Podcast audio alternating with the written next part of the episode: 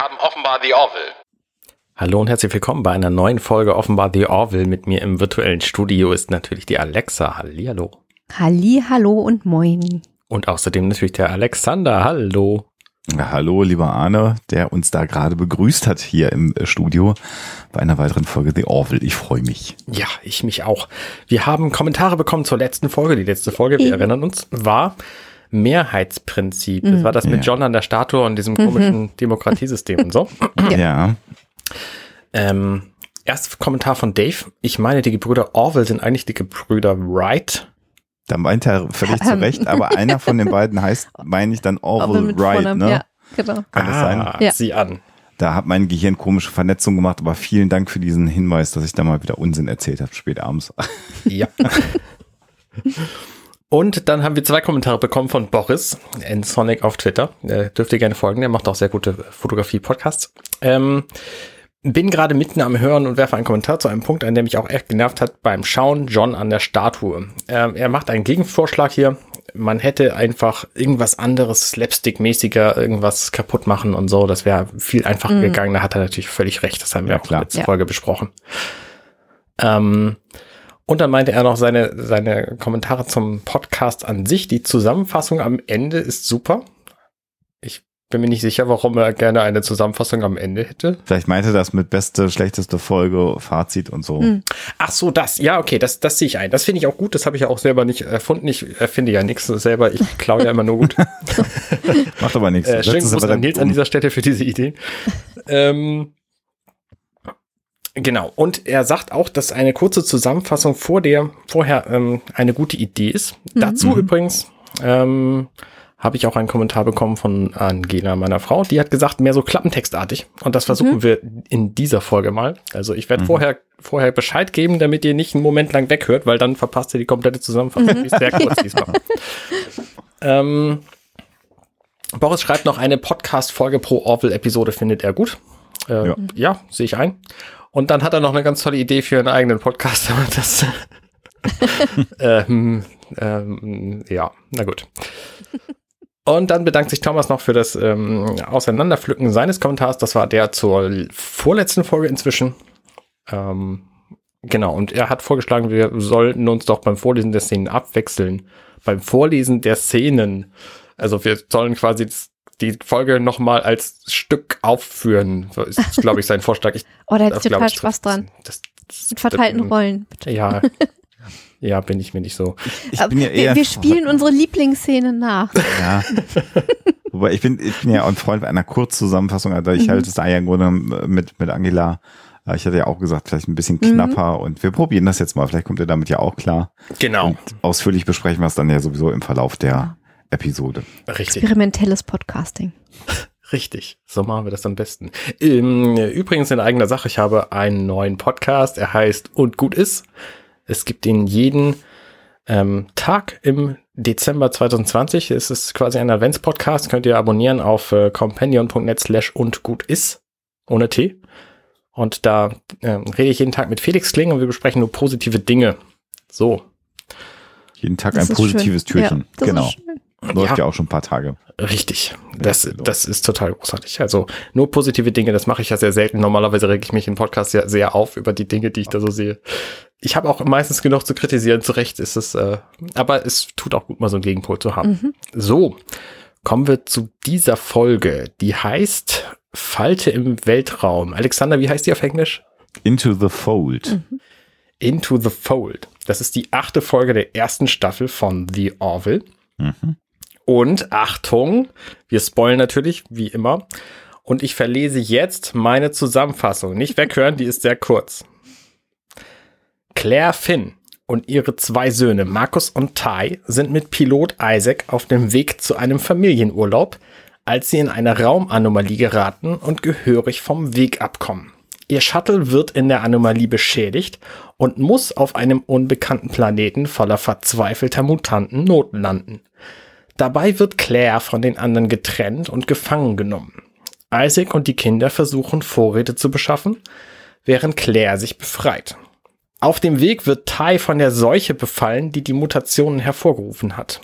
Claire erreicht die anderen wieder. Sie rufen die Orville um Hilfe und bekommen gerade rechtzeitig Unterstützung und Rettung, bevor Ty noch schlimmer mutiert.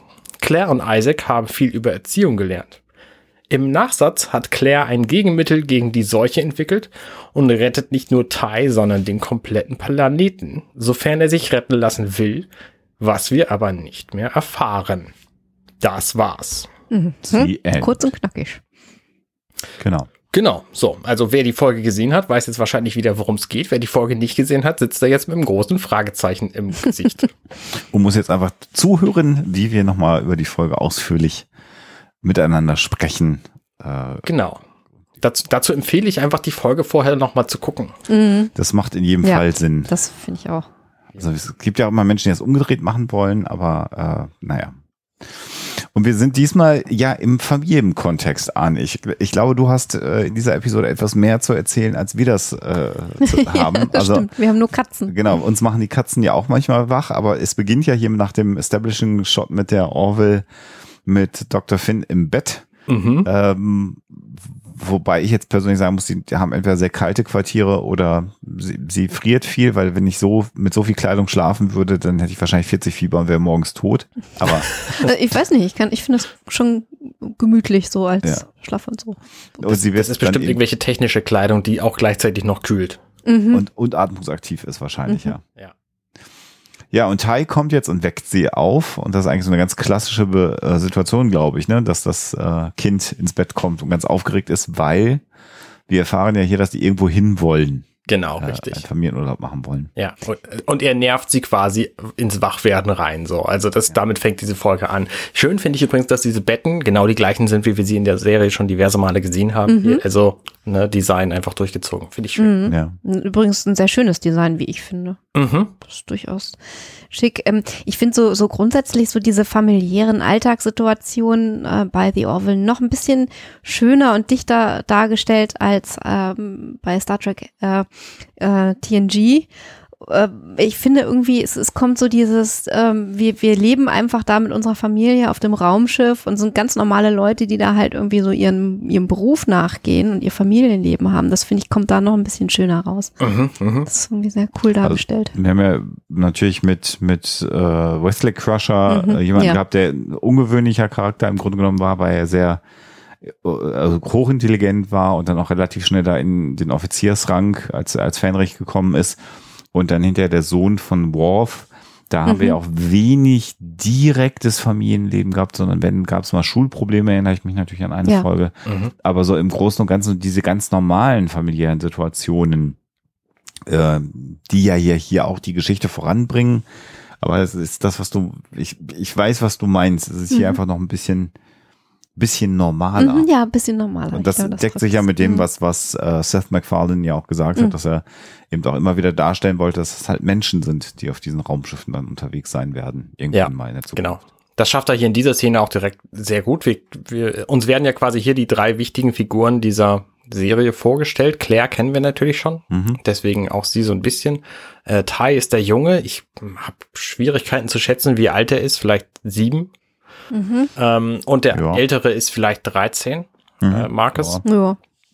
Und ähm, der Ältere schläft halt sehr gerne lange und dann wird er halt auch geweckt. Und Mhm. äh, dann erfahren wir, dass sie halt in den Urlaub wollen so. Und äh, die nächste Szene spielt schon beim Shuttle mit dem äh, mit dem ersten mit der ersten Ja. Schwierigkeit. Also äh, Warte, weil vielleicht noch Marcus ganz kurz- nämlich hm? Vielleicht noch ganz kurz auf das, auf das Kinderzimmer nochmal Mm, eingehen, weil das finde ich eigentlich Okay. ganz interessant, dass die beiden ja in einem Zimmer äh, schlafen. Also Platz scheint ja begrenzt zu sein auf dem Raumschiff. Also die beiden Kinder sind schon auch in einem Zimmer.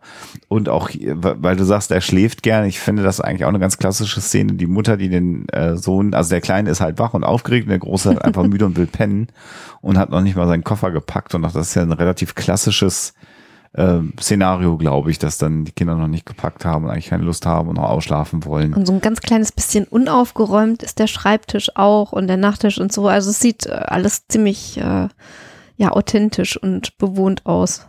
Wenn wir schon bei authentisch sind, ich finde es eigenartig, dass sämtliche Quartiere nur Räume haben, die immer am Fenster sind. Das heißt, die können aus jedem Raum immer rausgucken. Also das halte Ja. ich nicht für wahrscheinlich. Aber es spricht natürlich dafür, weil du hast gerade gesagt, der Platz ist begrenzt. Ja, der Platz an der Außenhaut des Schiffes ist wahrscheinlich begrenzt. Jetzt müssten wir mal gucken, wie die Orville aufgebaut ist, ne? Wo die Mm. Crew-Quartiere. Ja, und ich überlege Mhm. halt gerade, wir haben ja bisher auch im Wesentlichen die Offiziersquartiere gesehen. Mhm. Also ich könnte mir schon Mhm. vorstellen, dass das natürlich ein Offiziers, Stimmt. vor, also höherrangige Off Offiziere, Ja. dass die natürlich vielleicht den Vorteil haben, dass sie nicht innenliegende Kabinen haben, sondern außenliegende Kabinen. Ja. Äh, ne, also das Brückenoffiziere haben vielleicht ein Vorrecht auf den Raumschiff. Das stimmt wie, bei, natürlich. wie bei der Kreuzfahrt Außendeck. Ja. Ja. Blick auf Maschinenraum und so.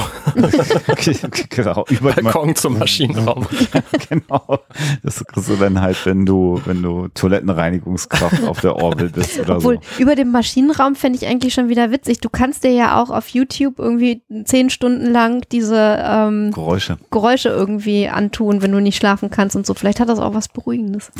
Gibt es, glaube ich, inzwischen auch sogar von der Orville, dass du auch den Orville-Maschinenraum Geil. stundenlang hören kannst. Also von, von allen Star Trek anderen Franchises gibt es das.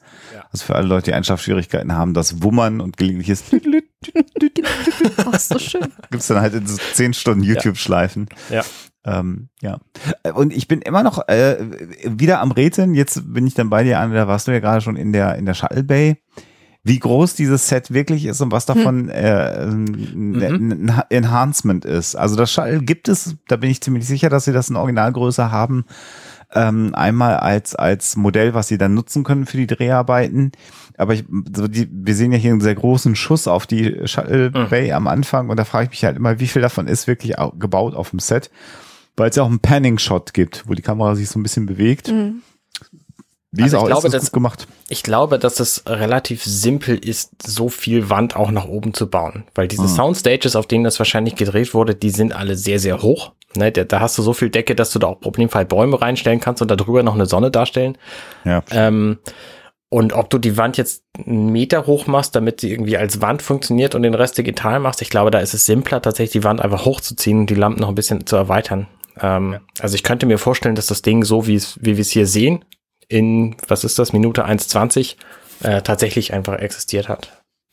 Ja, Mhm. also denkbar. Es ist halt die Frage, was teurer ist, ob du es einmal baust oder ob du es einmal digital machst, das ist immer die Frage. Ja. Das werden die wissen. Generell finde ich diese blauen äh, Neonröhren, die ja immer so als Beleuchtung der Wände dienen, das ist, hat was Heimeliges. Ja. Also ich habe mich da sehr dran gewöhnt an diesen Look, dass da immer diese blauen Neonröhren überall verbaut sind. Mhm. Oder auch, vielleicht sind auch keine Neonröhren, aber das, ne, diese blauen Lichtstreifen, die äh, die, die Wände äh, durchbrechen. Das mag, finde ich sehr schön. Das hat irgendwie was. Spricht mich total an. Was ja auch die Antriebsaufbauten, also das Licht, was man da sieht, Ja. ähm, wieder so ein bisschen aufnimmt. Also es ist so ein Mhm. schönes, abgerundetes Design-Element. Design. Wollen wir so weit gehen? Ja. Ein elaboriertes Design-Element. ich habe schon drauf gewartet. genau. Die eingefleischten Zuhörer werden wissen, was ich meine. Ich finde es übrigens total sympathisch, dass, oh Gott, ich weiß jetzt gar nicht, ob es Marcus oder Tai ist, unbedingt sein, sein Spiel, äh, Marcus. sein Handheld, Marcus. genau, mit ans, äh, an Bord nehmen will. Ja. Ja. Ähm, das wird ja auch Natürlich. später noch eine Rolle spielen. Das ist einfach so, so lebensnah an unserer äh, Realität dran. Ähm, Ja. Also ich, ich kann es total nachvollziehen. Ich würde auch nicht ohne mein, mein Spielgerät Urlaub machen. Wobei heute, glaube ich, das Spiel- Spielgerät das eine ist das andere. Wahrscheinlich kann ich mal das Telefon und das Tablet haben. Ne? Mhm. Also das ist ja doch, äh, glaube ich, auch was für Kinder sehr reizvoll sein kann. Ja, ja, dein Spielgerät, was du jetzt gerade hier in unsere Kamera hältst, kenne ich natürlich. ähm, wenn, wenn diese Sendung von denen demnächst gesponsert wird, dann erwähnen wir auch, wie es heißt. Vorher nicht, das kostet dann ein bisschen. Ähm, aber klar, also Kinder haben ja immer, also äh, erlebe ich ja auch, kann ich mal das Handy haben, da kann ich was spielen und so. Also Ja. sehr, sehr, sehr nachvollziehbar. Genau. Und dann sehen wir hier, äh, Kelly kommt rein zu Claire, die da schon am Shuttle am Werkeln ist. Und ähm, dann kommt, nee, Moment, erst, erst kommt die Szene mit Markus und dem Spielgerät und dann kommt Ja. Kelly rein und sagt, hier übrigens, äh, der Pilot, ähm, du nimmst jetzt Isaac mit stattdessen. Genau. John, John kann nicht. Der muss, der muss arbeiten, genau. Und das, äh, das, das finde ich so schön, weil hier ist so der erste Ausbruch von Claire, ähm, weil sie äh, direkt ausfällig wird. Wobei ich mich ja frage, wie das abgelaufen wäre, wenn tatsächlich John äh, mitgekommen John wäre. Lamar, ja. Wir wissen ja alle, dass der fast noch ein bisschen verrückter ist als die beiden Kiddies. Mhm. Ähm, das wäre wahrscheinlich komplett aus dem Ruder gelaufen. Ja, möglicherweise. Ich frage mich, warum er nicht dabei war. Also ja, es ist zwar nett, hier Isaac irgendwie dabei zu haben und ähm, es ist aber natürlich auch so, dass er in der letzten Folge einfach sehr präsent war und möglicherweise das so ein bisschen ausgeglichen werden soll. Mhm. Oder Naja. dass die Folgen in dieser Reihenfolge gezeigt wurden, damit eben nicht schon wieder er die Hauptperson ist. So. Könnte gut sein. Und es gibt ja noch den, einen, einen kommenden Handlungsfaden, der sich um Isaac und Claire dreht. Mhm. Das geht ja noch ein bisschen weiter. Vielleicht wollte man das Mhm. auch hier Ja, schon, ist schon etablieren. Die auch alles Initialzündung. Eigentlich ja. Mhm. Ohne zu viel spoilern zu wollen, aber so ein bisschen in die Zukunft zu spoilern. Und Isaac ist so herrlich hier in dieser Szene, weil Mhm. sie Ja. natürlich hier mit ihren Söhnen einfach mal so, so ein bisschen gar nicht zurechtkommt, weil die einfach irgendwie Kinder sind halt Mhm. und Ja. sie gerne so ein bisschen Ruhe und Gemütlichkeit haben will und Isaac das natürlich volle Lotte analysiert und später dann ja auch nachmacht und die Kinder sind dann Mhm. total schockiert, weil weil Claire hat einen ganz anderen Status hat bei denen als Isaac, so, weil was Claire sagt, ist mehr oder minder egal und wenn Isaac dasselbe sagt, dann ist das was total Seltsames und Aber das, Ähm, das ist eine, eine super spannende zu, ja. Idee. Ja, weil, weil du, du siehst halt irgendwie, dass in Familien so immer die gleichen Mechanismen ablaufen. Ne? Es ist halt alles irgendwo eingespielt, alles Alltag, auch dass sich ständig fetzen und äh, nicht aufeinander hören und so. Und wenn dann einer von außen da mal drauf guckt, der kriegt natürlich äh, sofort mit, was an welchen Stellen dysfunktional ist und was man irgendwie ähm, ja eigentlich anders machen müsste. Und das ist schon irgendwie so, so, ich finde, ich finde, das ist eine ganz äh, spannende Art, auch so ähm, äh, Character Building zu betreiben, also die Charaktere näher kennenzulernen und zu beleuchten. Wie ist denn das so? Also ist das, ich, die sind jetzt, die beiden Jungs sind ja die gesamte Folge im Grunde genommen erstmal am Anfang am Streiten miteinander und sich Mhm. am Kebbeln. Ähm, jetzt bist du ja Vater von zwei Töchtern. Wie ist denn da so dein, dein Blick drauf? Das ist natürlich äh, schon was anderes, natürlich mit zwei Mädchen statt zwei Jungs, aber gibt's das auch, dieses, jetzt streiten die sich einen ganzen Tag lang? Nee. Also tatsächlich nicht. Es gibt immer so zwischendurch Szenen, wo ich denke, wo ich mir an den Kopf fasse und denke, meine Güte, wie können die so gemein sein? Ja. Und es gibt aber auch sehr, sehr viele Szenen, wo die einfach, ähm, einfach völlig harmlos miteinander spielen. Und das Witzige bei diesen Kindern ist auch, dass das für die alles nicht, nicht ernsthaft lange dauert. Also die können sich in einer Sekunde fetzen und, und gegenseitig die fiesesten Sachen an den, an den Kopf werfen. Und in der anderen Sekunde, also eine, eine halbe Minute später spielen sie zusammen und sind total gut glücklich und so. Also die testen einfach sehr, sehr viel ihre Grenzen aus und versuchen, ähm, versuchen einfach irgendwie immer, also sie denken sich halt meistens irgendein Spiel aus und für dieses Spiel brauchen sie dann manchmal ihr Geschwisterchen. Und wenn das nicht mitspielt, dann ist das das Schlimmste der Welt, weil dieses Spiel war ja so toll ausgedacht. Ja. Und dann denken sie sich aber eine Sekunde später ein neues Spiel aus, wo das nicht so drängend ist, und dann ist das okay. Also, das ist, glaube ich, immer so die, die, die Vorangehensweise Mhm. in, den, in den Köpfen meiner Kinder. Das klingt aber doch sehr, sehr hoffnungsvoll. Das heißt, das ist nicht ganz so schlimm, wie es hier in der Serie dargestellt. Das ist ja auch die, eigentlich haben die sich ja auch oder? lieb, ne? Die, Ja. Mhm. Wir sehen jetzt natürlich bevorzugt die Szenen, wo die sich beide kabbeln, so. Also die Szene jetzt hier, die wollen gerade losfliegen und dann sitzt Ty auf dem Stuhl und, äh, und Markus schüttelt diesen Stuhl einfach. So, da wird halt auch nicht, nicht erklärt, warum das passiert. Das gibt's bei meinen Kindern eigentlich nicht. Also, dass die unmotiviert aufeinander losgehen, das, das gibt's eigentlich nicht, sondern es, es hat immer irgendeinen bestimmten persönlichen Grund. Mhm.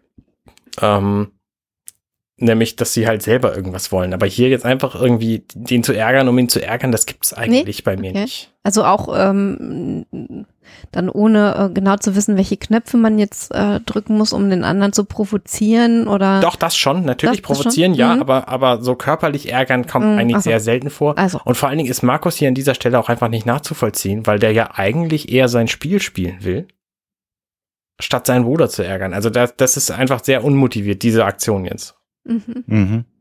Ja, also ich kann das, wie gesagt, also ein ganz bisschen so, ich will jetzt nicht, nicht Haustiere und Kinder vergleichen, um Himmels Willen, aber ein ganz bisschen so ist das bei den Katzen halt auch, die kloppen sich und dann, also sie küssten und sie schlugen sich wirklich so von Minute zu Minute und ab und zu ist es halt auch so, irgendwie die, der eine Katze liegt irgendwo, die andere geht vorbei und dann gibt die liegende Katze der anderen noch so, so, ne, so einmal hinten Mhm, drauf irgendwie mhm. im Vorbeigehen. So, das gibt's halt. Das ist ganz freundschaftlich, eigentlich. Genau. Ja, und nach dem Vorspann, der sehr schön ist, aber da gehen wir mal nicht drauf ein, sehen wir dann das Shuttle, wie es fliegt und sehen halt genau das, was wir gerade schon vorbesprochen haben, dass die Kinder sich halt total kebbeln die ganze Zeit. Genau, richtig. Und es ist halt wirklich, er ärgert mich, hör auf damit, er furzt die ganze Zeit, hör auf zu furzen. Also es ist halt, sie sagt immer nur, hört auf damit. Das ist ja im Moment so ihr Erziehungsstil, im Grunde genommen zu sagen, hört auf. Mhm. Das ist ja irgendwie so ihr Erziehungsstil. Und da beginnt es jetzt gerade auch das erste Mal, dass äh, Isaac ja die Kinder auch beleidigt, ne? Dass er sagt, der Ältere ist ja nicht ganz so helle und, bele- und, und, und quält den, den, den kleineren der beiden. Das ist halt auch irgendwie sehr, sehr krass analysiert. Also er hat halt keine Emotionen, was Kinder angeht Ja, und ist da relativ direkt in seiner Ansage, ne? ja. Und er schlägt dann halt auch natürlich sofort eine Lösung vor. Man könnte die auch einfach platthauen und, und, und vapor vaporisen. Also ähm, soll ich einfach nach hinten gehen und sie, die, sie auslöschen so? Äh, dann ist das Problem Ja. weg. Nein, auf gar keinen Fall. Was hält hier ein? Obwohl sie vorher einfach gesagt hat, äh, also vorher auch laut geworden ist und rumgebrüllt hat. Also Ja. Ähm, aber, aber es führt halt auch zu nichts, ne? Die, die kappeln sich, dann brüllt sie rum und dann kappeln die sich weiter. Also das, das bringt halt genau gar nichts. Da, da ähm, analysiert Isaac dann ja auch richtig, dass das einfach schlechte Erziehung ist im Grunde. Ja, ja, das macht er ja hinterher in der Folge. Und Der sagt natürlich, wenn ein Programm nicht richtig funktioniert, dann löscht man es. Das ist ja dann so die Einleitung zu diesem Vaporisen. Soll ich die Kinder mal kurz Ja, genau. Weil sie ja sagt, ja, das ist ja eigentlich eine ganz gute Option und dann nicht realisiert, dass er natürlich äh, damit auch meint, man könnte ja auch die Kinder irgendwie mal um die Ecke bringen. ja. Ja, das ist ganz spannend. Ähm, Wobei das so von, von Isaac so ein ganz bisschen drüber ist, weil so ein bisschen weiß er ja schon über Menschen und dass die wahrscheinlich nicht Ja. wollen, dass man ihre Kinder vaporized. Aber, aber sei dahingestellt. Ich fand den, Vielleicht hat er solche Gefühlsausbrüche einfach noch nicht erlebt. das mag natürlich sein, weil er. Stimmt, es ist ja für ihn auch das erste Mal, dass er irgendwie da mit so einer Familie quasi unterwegs ist. Und ich finde auch schön, dass er sie dann einfach direkt fragt, warum sie denn keinen keinen Partner hat, weil normalerweise braucht man ja zwei Leute, um Kinder zu kriegen oder so. ja. Warum hat sie denn stimmt. keinen? Und das erzählt sie hier im Grunde auch nicht. Ähm, Nee, also es gibt die Andeutung, dass es eventuell eine künstliche Befruchtung gewesen sein könnte, mhm, genau. aber dann, also das stellt er so in den Raum. Ah ja, dann haben sie also sich äh, eine künstliche Befruchtung unterzogen und dann sagt er, das ist jetzt ein bisschen zu privat. Und Ja. deswegen lässt, bleibt das Rätsel offen. Mhm. Und es ist natürlich generell so, äh, ohne jetzt spoilern zu wollen, dass hier schon ganz viele Dinge angelegt werden, die in den kommenden Folgen eine große, entscheidende Rolle spielen werden. Äh, also Ja. wir erleben Isaac hier wirklich hautnah dabei, wie er eben mehr über die Menschen Erfährt. erfährt. Genau. So, und in diesem ganzen Gespräch kommt dann irgendwann die berühmte Weltraumanomalie, die wir schon wirklich Ein Klassiker. ein Trope im Star Ja. Trek äh, oder im Star im, im Science-Fiction-Genre äh, im, im Episodenhaften. Ja, da bauen manche Leute ihre komplette Serie drauf auf, so Voyager zum Beispiel. Stimmt.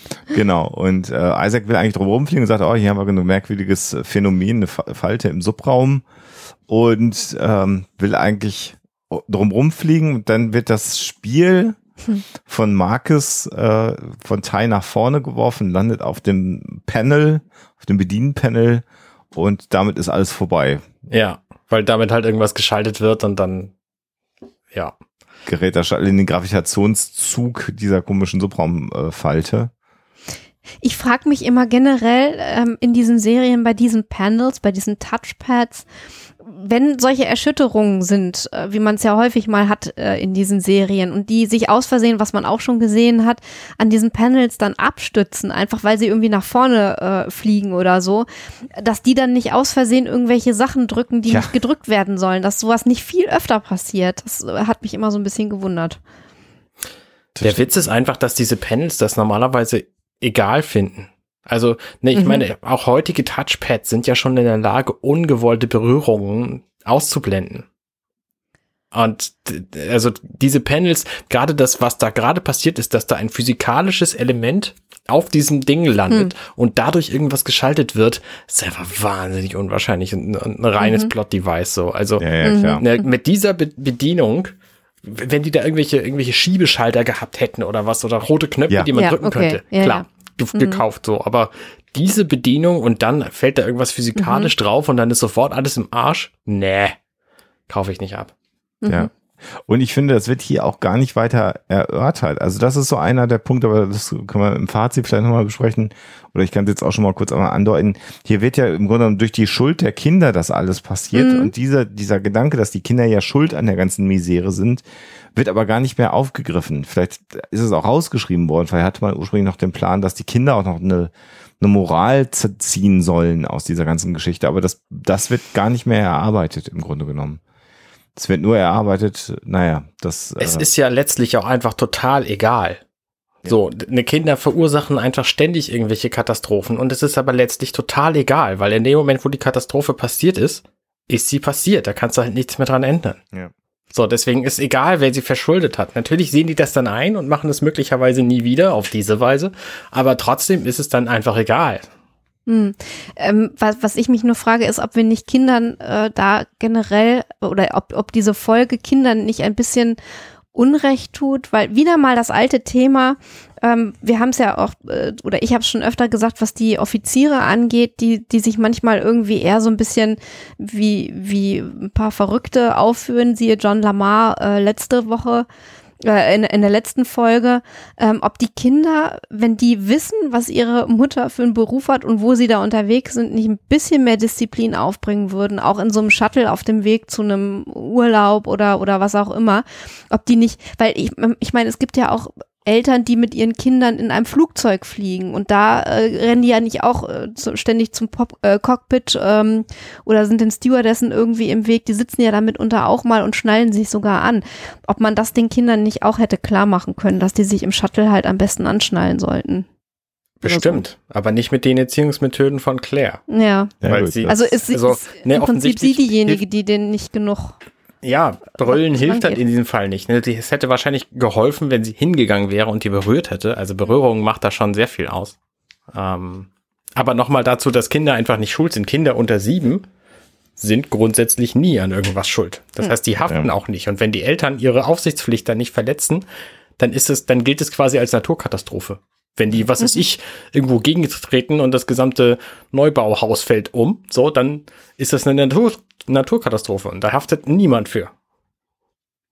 Interesting. Ja, deshalb an Baustellen ja auch immer äh, betreten verboten, Kinder haften für ihre, äh, Kinder haften, Eltern haften für ihre Kinder, Kinder haften Richtig, für aber ihre dieses Eltern. Schild genau. ist einfach nichtig. Mhm. In dem Moment, wo die Eltern nämlich aufpassen, dass ihre Kinder keinen Quatsch machen und sie das trotzdem tun, ähm, ja, dumm gelaufen. Okay, das, das ist eine interessante rechtliche Frage, aber ich glaube, die, die können wir jetzt hier auch nicht Wir sind ja nicht der Rechtspodcast. Genau. Genau. Ja. Naja, und dann jetzt erfahren wir, dass sie 1000 Lichtjahre gesprungen sind, interessanterweise. Ja. Und äh, ja, jetzt das Shuttle beschädigt ist auch auf dem Weg. Genau, also es ist halt irgendwie schon durch diesen Schlag beschädigt und dann durch diese Anziehung und dann schon lässt es sich nicht mehr steuern. Also das, Ja. das ist schon ein dramatischer Eingriff, den diese fliegende Spielkonsole da verursacht genommen hat. hat. Ja, das, das Durchfliegen der dieser äh, äh, Subraumfalter hat natürlich diesen Schaden verursacht. Ne? Also Ja, aber es ließ sich ja vorher schon nicht mehr steuern so und dann kam die Falte dazu Ja. und hat irgendwie ihre Anziehungskraft gehabt und dann war halt sofort alles hin so. Also ja, aber ist ja egal. Und das Spannende ist, obwohl sie so weit weg sind von ihrem ursprünglichen Weltraum, ändert sich eigentlich nichts. Ne? Es gibt genauso Planeten und Sterne und Sonnen und es gibt irgendwo einen mit einer lebensnahen Atmosphäre, wo sie dann auch hin können und landen können. Ja. So praktisch. Das stimmt allerdings. Also in dem Fall ist es ja ein Mond, also so ein bisschen gedreht haben sie es ja, dass es ein Mond ist mit einer Atmosphäre. Aber ja, sie haben halt Schwein. Wenn da Ja, jetzt nichts wäre, wäre wäre die Lage natürlich auch total doof. Ja. Und interessant finde ich ja jetzt gleich, dass äh, sie im Grunde genommen abstürzen und er sagt auch, ich kann das nicht mehr vernünftig steuern und Claire muss jetzt eben an einer Klappe hinten, die dann auch zum Glück zugänglich ist, Ja. äh, ein Kabel rausziehen oder, ein- oder ein Ventil öffnen, im Grunde Mhm. genommen. Einen Schlauch fixen. Ja, und äh, das sollte das Problem dann beheben. Und sie kriegt es aber nicht hin, weil da irgendwas, irgendwas offensichtlich verklemmt ist. Das ist halt auch so ein klassisches Ding. Und dann gibt ihr Isaac noch einen Tipp und sie fliegen halt auf so ein Bergmassiv zu, was ein bisschen aussieht wie die Rocky Mountains. Mhm. Und das sieht ja alles gerade mal nicht so gut aus. so die, die kalifornischen Hügel, Ja. so bei Los Angeles, ja. okay. Ja, stimmt, ja. Vielleicht so. Ja, Ja, gut. passt auch. Obwohl, ja, dazu ist die, die Bäubezucht. Ach, wie auch immer. Ist ja jetzt auch ein Mond, Irgendwo in den USA. ein Mond, der tausend Lichtjahre weg ist. Ja. Und sie schafft es dann noch gerade, sich anzuschnallen, als sie das Ventil dann geöffnet hat und sich hinzusetzen und sich anzuschnallen. Und dann ist es schon auch so ein bisschen sehr schräg. Also das Shuttle schlägt auf so einer Bergkuppe auf, Und teilt sich sofort in zwei. Hälften. Mhm. Ja. Also es gibt offensichtlich einen strukturellen Schwachpunkt, der das Gesäß dieses Shuttles perforiert abreißen lässt. Das ist absurd, ja. Äh, und Claire fliegt jetzt halt mit, mit dem Heck des Shuttles weg. Das finde ich sieht gar nicht so schlecht aus. Also dafür, dass es komplett CG ist, natürlich das nehme ich schon hin. Was ich dem, mhm. dieser Szene überhaupt nicht abnehme, ist, dass das Shuttle da mit 5000 kmh auf diesen Planeten kracht und die das mhm. problemfrei alle überleben. Das ja. wollte ich jetzt gerade, das wäre ja. mein nächster Satz gewesen. Ja. Also Claire ist das eine, dass die das überlebt, weil das, die, die fällt jetzt einfach aus, weiß nicht, 300 Meter auf den Boden und, und, und, und überlebt das natürlich. Mhm. Verletzt zwar, aber sie überlebt das. Und genauso auch das Shuttle, was ja im Grunde genommen, wir sehen es dann ja in so einem Waldgebiet, im Prinzip komplett umgebremst aufschlägt. Mhm. Und gerade bei einer, bei so einer Hülle, wie, wie, wie es das Shuttle ist, die ja im Grunde genommen nur eine dünne Außenhülle hat und innen drin hohl ist, würde das auch gar nicht aufsetzen und wegfliegen, sondern es würde einfach wie so eine Cola-Dose zusammengedrückt werden Richtig. und alle wären tot. Ja. Äh, es sei denn, in diesem Shuttle sind irgendwelche Schilde noch, die irgendwie arbeiten würden. Das Obwohl es auseinander ja. ja. Anders kann ich es mir auch mhm. nicht erklären, aber auch das, warum haben denn die Schilde nicht dafür gesorgt, dass das Ding in einem mhm. Stück bleibt? So, mhm. so, ich meine, das könnte ja auch, da fällt irgendwie ein Stein so im Weltall gegen diese Shuttle und dann spricht das in zwei oder was ist denn da normalerweise los? Also irgendwie ist das. Das, das wirkt alles ein bisschen sehr konstruiert, da, da stimme ich dir natürlich äh, komplett zu. Aber gut, jetzt, jetzt, sind, jetzt sind wir auf dem Planeten erstmal. Das Schicksal von Claire kennen wir noch nicht. Du hast es natürlich in deiner Einleitung schon beschrieben, dass wir sie wiedersehen werden, aber jetzt ist sie erstmal weg. Naja, das stimmt nicht ganz. Wir sehen ja, dass sie weggezogen wird. Also wir ja, wissen, gut. sie hat zumindest irgendwie offenbar ist sie jetzt nicht in, in tausend Teile zerfallen, mhm. sondern sie ist an einem Stück so und wird dann halt weggezogen. Das stimmt. Aber mehr wissen wir dann auch nicht, ja. Ja.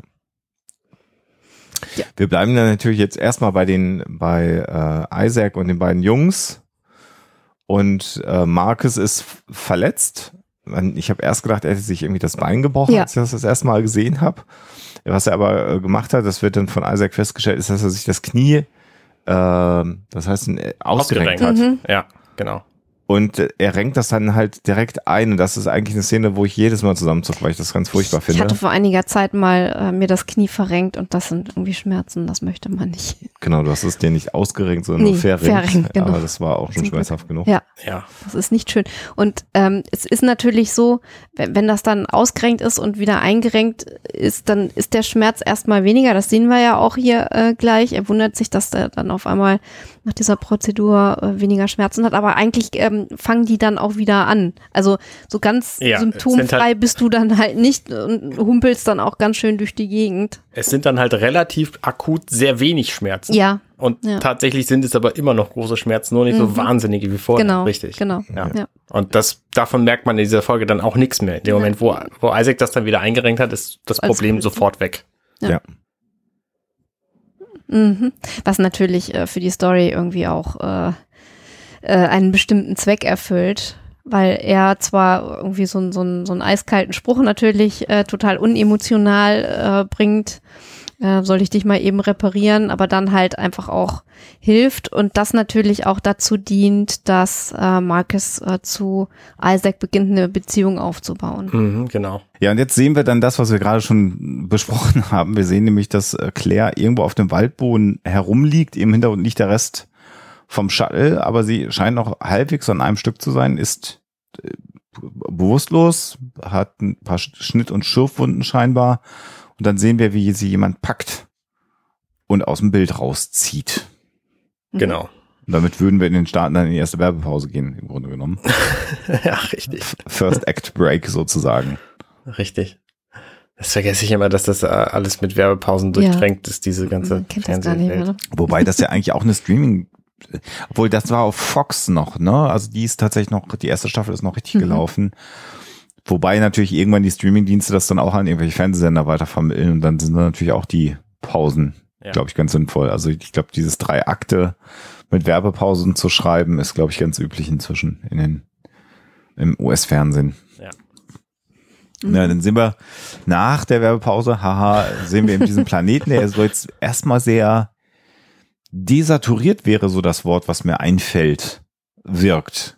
Ne? Also es sind, es sind ein paar Bäume da, aber es ist auch sehr mhm. viel ja, was, wie sagt man das denn? Sehr viel Sand, Erde, Sand, Stein. Ja, Ja. Felsen, genau, ja. Also es wirkt auch sehr trocken alles. Also Ja. es ist jetzt Mhm. nicht äh, so, so ein Grün, was, was so, ein- so ein plüschiger, schöner, netter Laubwald ist oder so, sondern Ja. mehr so ein Ja, so ein typisch nordamerikanischer Ja. Wald halt.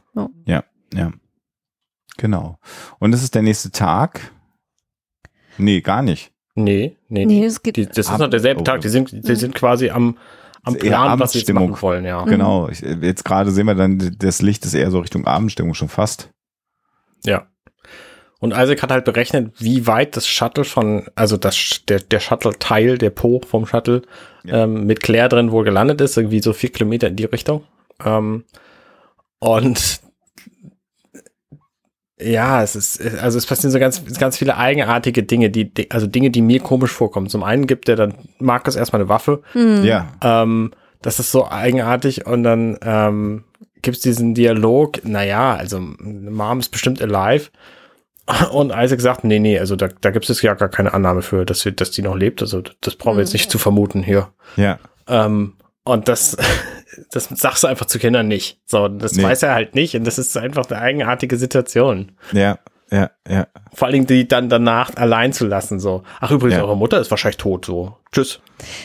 Also ja, also ich meine, dass, dass er sich so verhält, äh, macht ja eigentlich Sinn. Ne? So, Ja, er ist, schon. halt- Ne? Er ist halt kein, kein Mensch, äh, der irgendwie weiß, wie man mit Kindern umgeht. Ähm, aber dass die Jungs das irgendwie so äh, einigermaßen gut verpacken, überhaupt erst diesen Absturz, die Trennung von der Mutter, äh, Verletzungen, wenn auch äh, geringer, als ich es annehmen würde. Aber die sind halt irgendwie noch so, so ganz, ganz ähm, kämpferisch und äh, eigentlich auch gar nicht so schlecht drauf oder, oder psychisch traumatisiert oder so.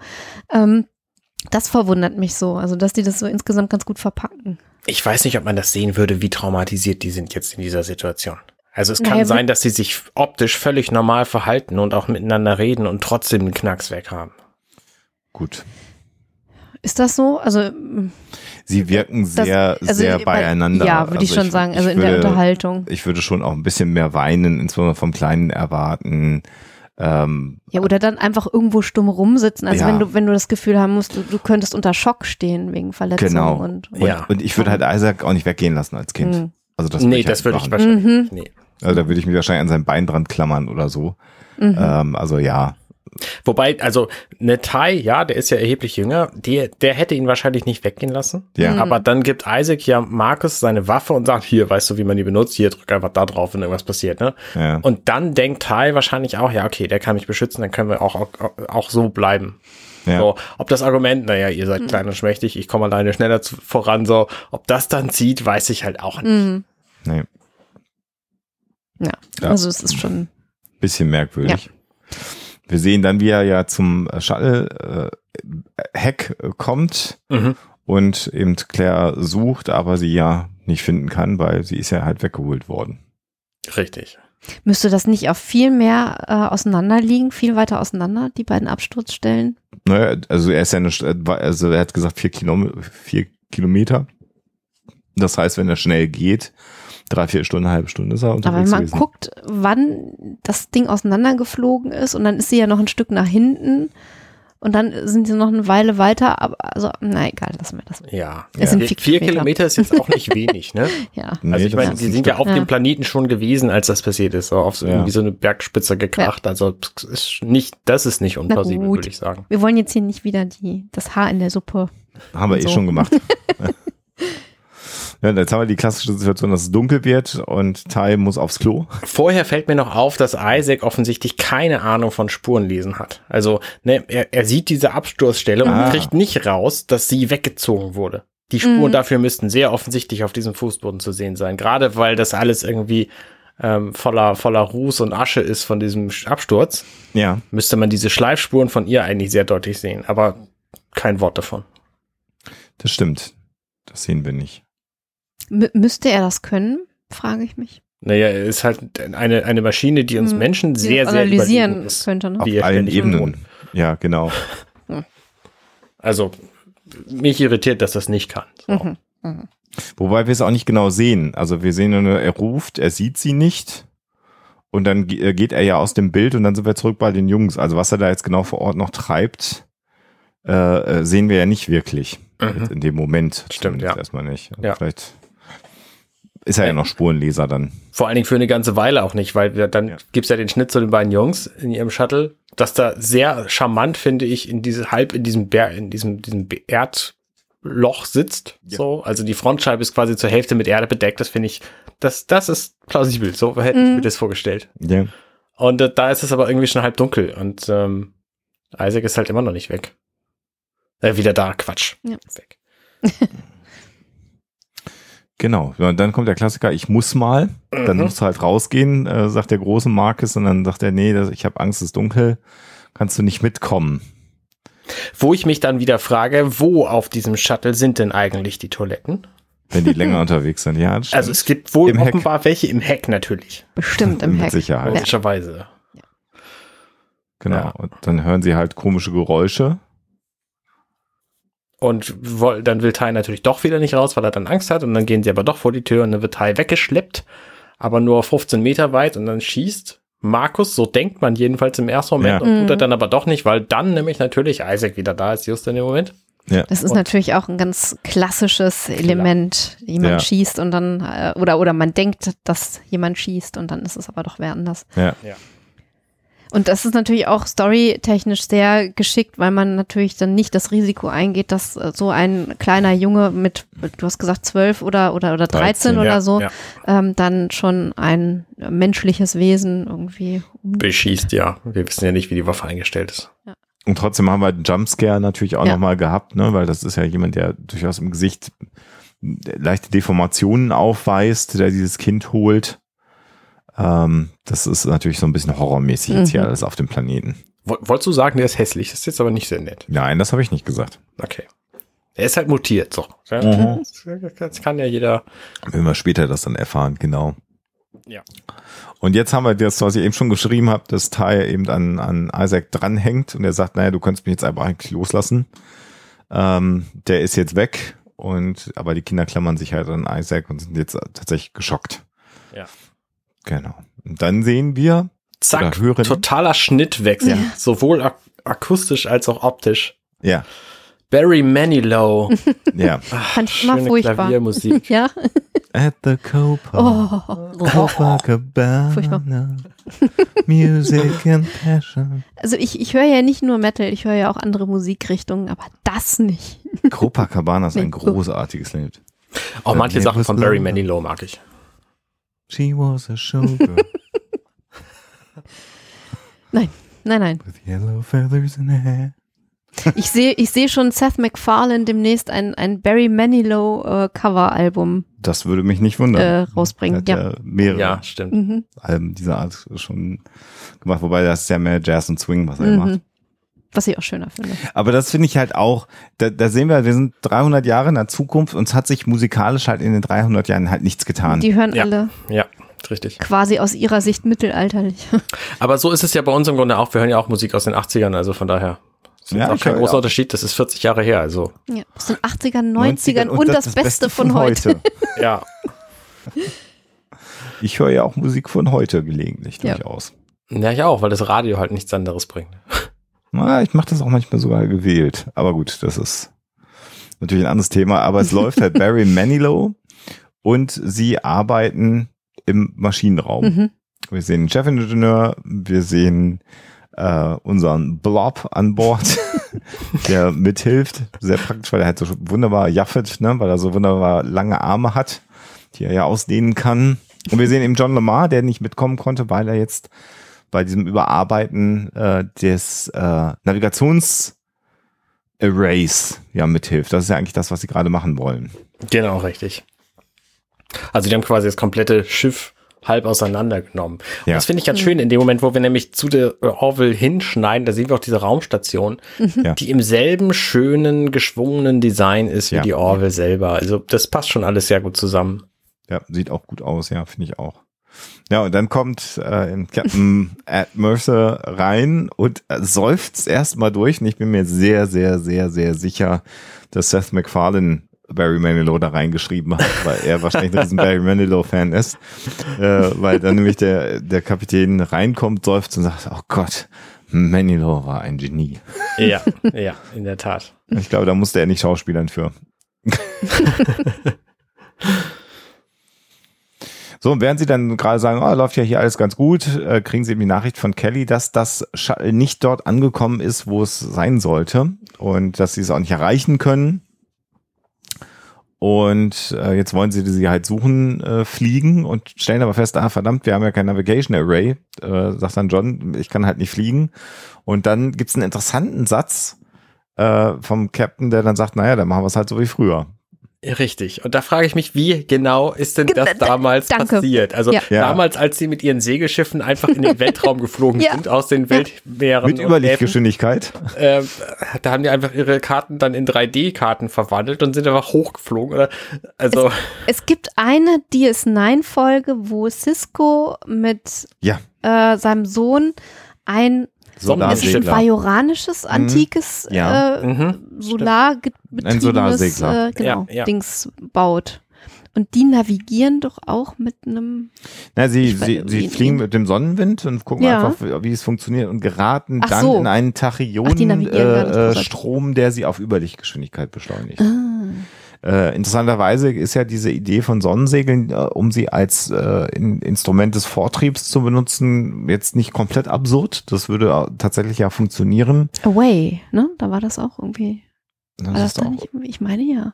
das könnte Da muss die doch, sie doch am Anfang auf einer äh, sozusagen äh, Außenmission quasi das Ding wieder richten, irgendwie. Ja, das war aber zum Ja. Stromerzeugen. Ach so, das war zum Stromerzeugen. Ich weiß es nicht, schon nicht mehr. Du meinst die Netflix-Serie? Ja, ja, ja. Ja, das brauchten sie aber, um, um genug Strom für die Reise zu Stimmt. haben. Das Sorry. so ein Panel. Ja, genau. genau naja, gut, aber das. Licht auch als Antrieb dienen kann, das wissen Mhm. wir. Es gibt ja so, Mhm. so Glaskäfige, wo quasi so ein Propeller drin eingebaut Genau. ist und da ist ein Vakuum drin und die eine Seite der Propellerhälfte ist halt silbern und die andere ist schwarz. Und von den schwarzen ähm, wird das Licht nicht wieder reflektiert und von den silbernen schon. Und deswegen ähm, drückt das Licht quasi immer gegen die silbernen Flächen. Der Propeller dreht sich, obwohl da drin kein Wind ist. So. Aber müsste er nicht, müsste es nicht auch gegen das Schwarze, weil das Schwarze ist absorbiert und nicht reflektiert? Ist ja auch wurscht. Wir sind ja keine Physiker. Hilfe. Naja, jedenfalls dreht es sich, weil die eine Fläche eben absorbiert und die andere spiegelt so. Und Ja, die genau. Licht, Licht, Der Unterschied daraus beschleunigt das. die Lichttachyonen, die, die sorgen dann dafür, dass das Ding sich dreht. Und also das Prinzip ist ja jetzt nicht, nicht, nicht völlig weltfremd. Genau. Daher. funktioniert halt, wenn es groß genug ist, tatsächlich auch im Weltall, um dich zu beschleunigen. Und weil du ja nicht gebremst wirst durch Gegenwind, wirst du halt auch immer schneller damit. Das ist halt auch ganz nice. Wie waren wir da jetzt drauf gekommen? Naja, also jedenfalls Cisco ähm, sitzt dann in seinem. Sternkarten. Ach so, Ah, ja, nee, warte, genau. andere Serie. Cisco hat jetzt einen Bart und eine Glatze.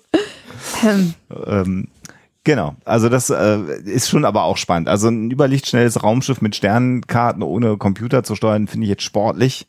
Ähm, äh, also das, aber klar, das, das soll jetzt einfach nur nochmal zeigen, dass es jetzt halt nicht so ganz, ganz so einfach ist, äh, Claire zu finden. Natürlich, also hier so ein bisschen, damit es ein bisschen länger dauert als Story Ich find's- Ich Device. finde es aber auch Quatsch, ehrlich gesagt. Ne, ich meine, in, in dem Moment, wo mein Telefon fast alles kann, was, was ein Computer vor, vor 20 Jahren konnte, und zwar in, in 20 Millionenfacher Variante so, da ist es einfach extrem Quatsch, dass die keine redundanten Navigationssysteme haben auf diesem Schiff und dass die nicht in so eine, in so einen Mikrochip reinpassen. Also, was, was muss denn dieser Computer können, damit, also, nein, das, ist wieder so ein, so ein Science-Fiction-Plot-Device, was ich hier einfach nicht, nicht cool finde. ja. Ja, ja, ja, es ist ein bisschen konstruiert. Genau, ja, das hatten wir ja schon öfter, dass auch Folgen, die eigentlich storytechnisch total schön sind und nett gemacht, immer so ein paar Sachen haben, die ein Ja. bisschen zu sehr konstruiert sind. Wo es einen so ein bisschen Ja. rausholt am Ende. Wobei, ich glaube, beim ersten Mal gucken ist mir das nicht so gegangen. Da habe ich das einfach. Doch, mir schon. Ja. Ich hab, das war tatsächlich, wo ich gedacht habe, ah ja, ja damit Okay. sie nicht so schnell sie finden können, muss jetzt irgendwas gerade. Overhauled sein. Also es ist ja im, im, im Grunde genommen in, in der Serie selber, im, als, als Plot ist es ja gut beschrieben, weil das ja auch der Grund ist, warum nicht John äh, mhm. der Pilot war mhm. und so. Also das ist in sich ja sehr konsistent, aber es ist halt auch ein bisschen sehr konstruiert. Mich irritiert halt vor allem dieser Haufen von Gerümpel, der dann da vor, vor dieser Konsole liegt und der dann das Navigationsarray sein soll. Das ist einfach so ein Quatsch. Also wenn die gesagt haben, okay, wir haben ja so ein System on a Chip, mhm. das ist gerade durchgebrannt, wir brauchen mhm. das, wir brauchen genau dieses Modell und das kommt erst in zwei Tagen so okay, hätte ich hingenommen. Aber dass da einfach so ein Haufen Schläuche liegt und die das, nein, nee, ernst, ernsthaft nicht. Nee, das sollte anders funktionieren auf so einem Raumschiff. Das ja, sehe ich genau. Ja, und es sollte halt auch redundant sein, weil wenn das Ding kaputt geht und der eine Schlauch bricht, so, nein. Ja, für, für jedes System ein Backup-System. Ja, na gut. Vielleicht war es aber auch eine Zuspitzung, war es vielleicht mm. war es nur ein Teil, der aber elementar ist für das Navigationssystem und deswegen sind sie auch an der Raumstation angedockt, weil das äh, das ist ein tragender Schlauch. das, das muss ich mir merken. Das finde ich sehr geil. Gehen Sie da nicht dran, das ist ein tragender Schlauch. oh, irre. Oh Mann, ja. Wir sind zurück auf dem Planeten. Genau. Und Markus spielt mit seinem Videospiel und äh, wir wundern uns alle, dass er noch Strom hat. Mhm. Ja, ja, ja. Und äh, Isaac versucht immerhin äh, nochmal Systeme äh, zu reaktivieren und das Shuttle soweit zu reparieren, damit er zumindest mal funken kann und stellt aber fest, dass die Energie einfach nicht ausreicht. Während die Jungs sich einfach äh, streiten. Wieder streiten, ja. Genau. Das ist witzig, die streiten sich gar nicht ähm, reell, sondern die streiten sich über die Möglichkeit, dass Claire irgendwann zurückkommt und sie bestraft. Mhm. So, also da kommt noch mal dieses, du bist schuld an dem, an diesem, an dieser Geschichte ja. und mhm. Claire, unsere Mutter, wird dich auf jeden Fall dafür bestrafen und du bist ein alter Mann, wenn du aus deinem Zimmer wieder rauskommst. So was, dein Kind kann sich natürlich auch nichts Schlimmeres vorstellen als Hausarrest irgendwie.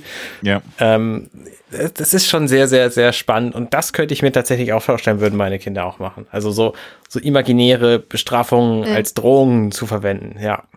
Untereinander. Wenn ja, Papa ja, genau. das mitkriegt, dann. Ja, ja. Wird nicht mit Pappkartons gespielt vor der Spielekonsole. ähm. Und dann sagt Isaac, ja, das ist Children, cut the crap right now. If I'm I have to come back there one more time, I swear to God, I am going to lose my mind. Genau, der versucht das halt genau. So, so wunderschön in seiner Isaac-Stimme und sie hat das halt voll gebrüllt, Claire, als sie in diesem Shuttle waren. Das ist einfach herrlich. Und das Geile ist halt die Reaktion der Kinder auch, ne? Die dann sagen, hä? so, what? Aber er hat ihre Aufmerksamkeit, ne? Ja. Genau, das, das hat, hat, funktioniert. funktioniert ja. ja.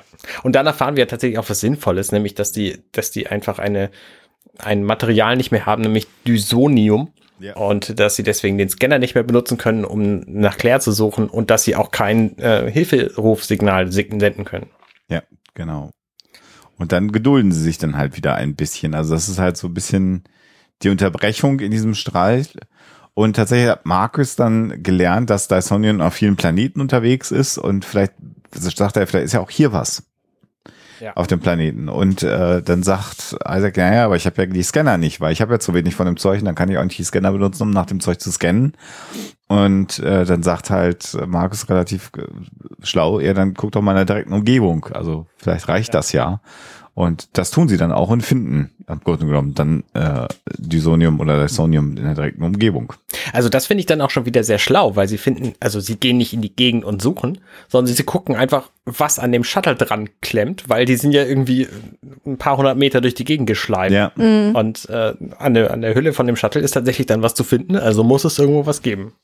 Ja, und er sagt dann, du bist gar nicht so doof, wie ich gedacht habe. das ist auch sehr geil. Ja, das fand ich sehr schön.